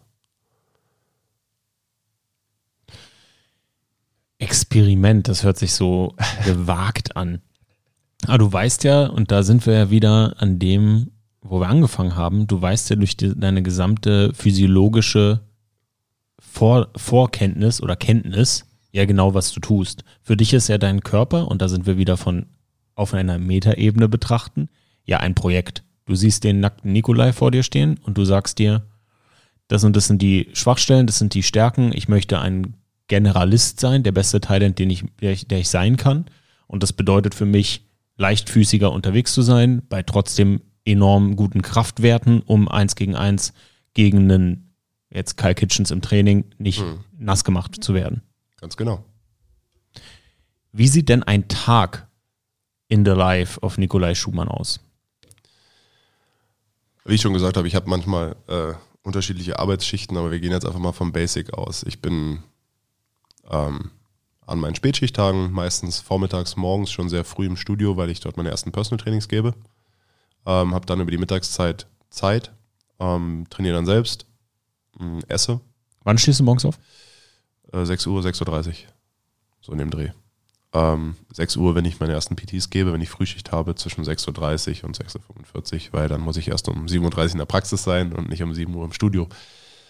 Ähm, genau, dann nachmittags äh, habe ich Patienten in der Praxis, bin dann dort, ähm, esse natürlich zwischendrin, also ich habe schon meine Slots so in der Pause oder auf dem Weg zur Arbeit, kurz vor Dienstbeginn nochmal. Ähm, in Zeiten von Corona ist es schwierig, da kannst du in der Bahn nicht so gut essen, das nervt mich total. Ich bin so einer, wenn ich viel Bahn fahren musste, habe ich oft meine Meals ja dabei. Geht ja nicht anders. Und jetzt gerade guckt jeder an, wenn du deine Maske runterziehst und dir da dein, deine Tupperdose in, Ja, in den. Ranz schiebst. Aber es ist ja nun mal so. Muss ja irgendwie essen. So. Schwierige Zeit. Nein, aber ähm, es ist Aufstehen, es ist Kaffee, halben Liter bis Liter Wasser, Kontaktlinsen rein, Klienten, Essen, Training, beziehungsweise Training, Essen. Äh, nochmal ein bisschen Büro, manchmal muss ich ein bisschen Büro machen, klar, weil ich muss ja auch immer meine Sachen schreiben für meine, für meine äh, Coachings, beziehungsweise ich schreibe die Sachen auf, die ich mit meinen Klienten mache, ähm, weil ich sie ja nun mal auch auf einer gesundheitlichen Ebene betreue und nicht nur sage, heute haben wir Rücken trainiert, morgen trainieren wir Beine. Da steht schon, was wir gemacht haben und warum. Womit wir beim Thema wären, du musst verstehen, was du tust und es bewusst wahrnehmen. Ähm, ja, Arbeit, ähm, abends meistens noch, noch mal spät was essen tatsächlich, weil ich einfach sage, ey, die Kalorien müssen rein, ist mir auch egal wann. Ähm, und dann gehe ich schlafen. So. Wie viele Stunden schläfst du im Schnitt? Wenn ich alles so schaffe, wie ich will, zwischen sieben und acht. Wenn ich mal ein bisschen Stress habe, so es gibt so zwei Tage in der Woche, da habe ich einen kurzen Wechsel, da komme ich nicht über sechseinhalb. Ja, und das ist, das, das war, Das habe merkst du aber auch sofort. ich hab mal, weil ich sehe hier deine, deine ähm, Smartwatch am Arm.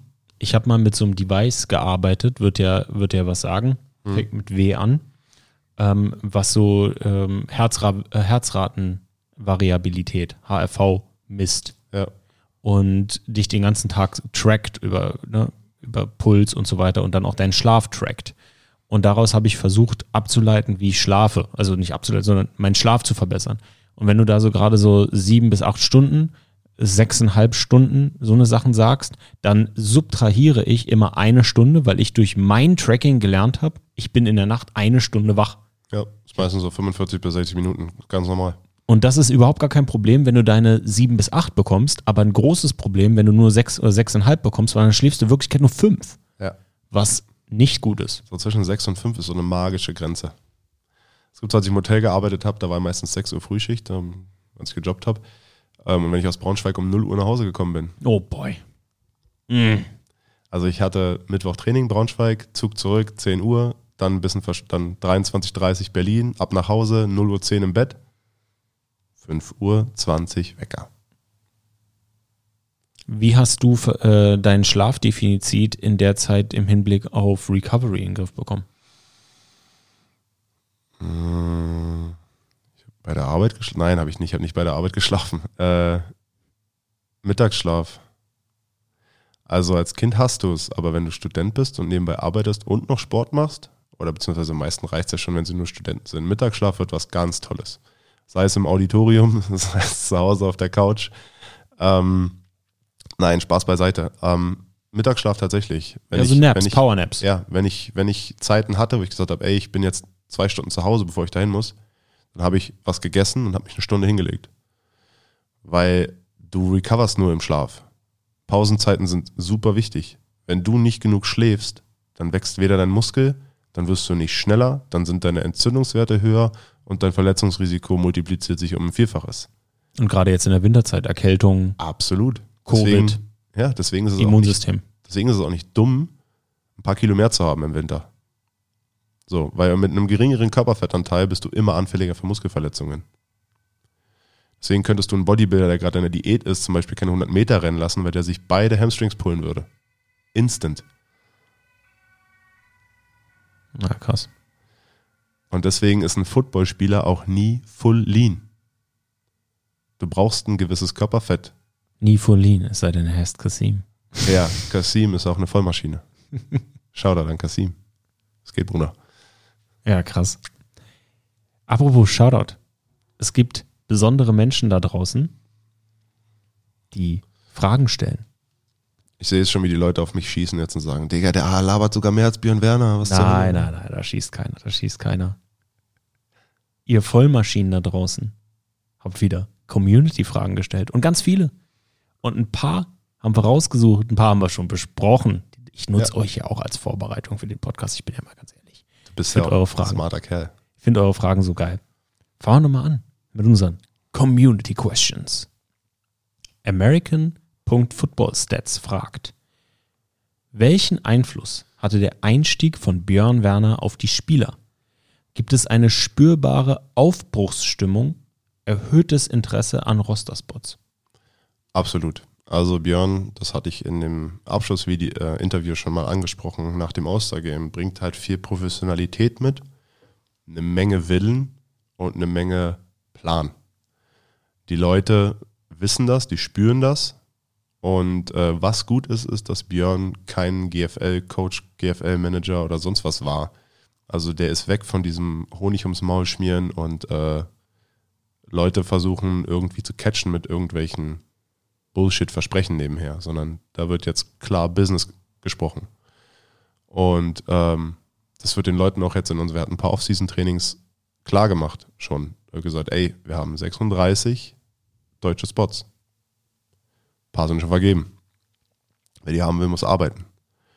Und es sind ein paar Leute zurückgekommen, beziehungsweise jetzt gekommen, die das Jahr abwarten wollten und nicht wussten, wie die ELF läuft. Ähm, die jetzt schon committed sind fürs nächste Jahr und die haben gesagt, ey Björn, ich bin all in. Seit du da bist, ich weiß, dass äh, das wird. Und da bin ich super gespannt drauf. Nice.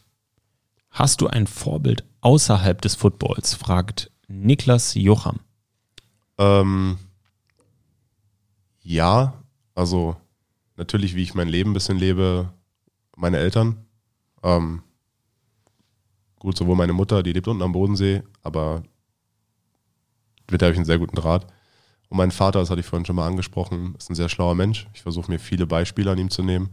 Wenn ich jetzt aber mal so in die, in die komplette Instagram und Famous Community abweichen würde, würde ich sagen Dwayne The Rock Johnson weil das ist einfach ein unfassbar positiver Mensch und der spielt das nicht nur, der setzt sich mit allen Dingen sehr, sehr nah auseinander. Der ist bei seinen Fans, der ist self-made Millionär, der hat nichts gehabt in seinem Leben schon mal und der ist einen Weg gegangen und der hat sich aus dem, was er hatte, immer was Großes aufgebaut. Und der ist so groß wie du. Genau, der ist so groß wie ich. Nur sieht noch ein bisschen besser und aus. Und hat Defensive End gespielt. Genau. Die letzte Frage kommt von Berliner Supi. Finde ich eine ganz schöne Frage. Nikolai, was können wir Fans im Spiel machen, um dich nach einer guten Aktion positiv zu supporten? Einen speziellen Spruch oder ähnliches? Ähm, der Kontakt mit den Fans ist mir schon super wichtig, weil davon lebt ja der Sport. Ähm, ich finde es auch super cool, dass Leute sich damit auseinandersetzen und sagen, ey, wir wollen hier eine Fankultur schaffen, weil das ist im Endeffekt eine Basis dafür.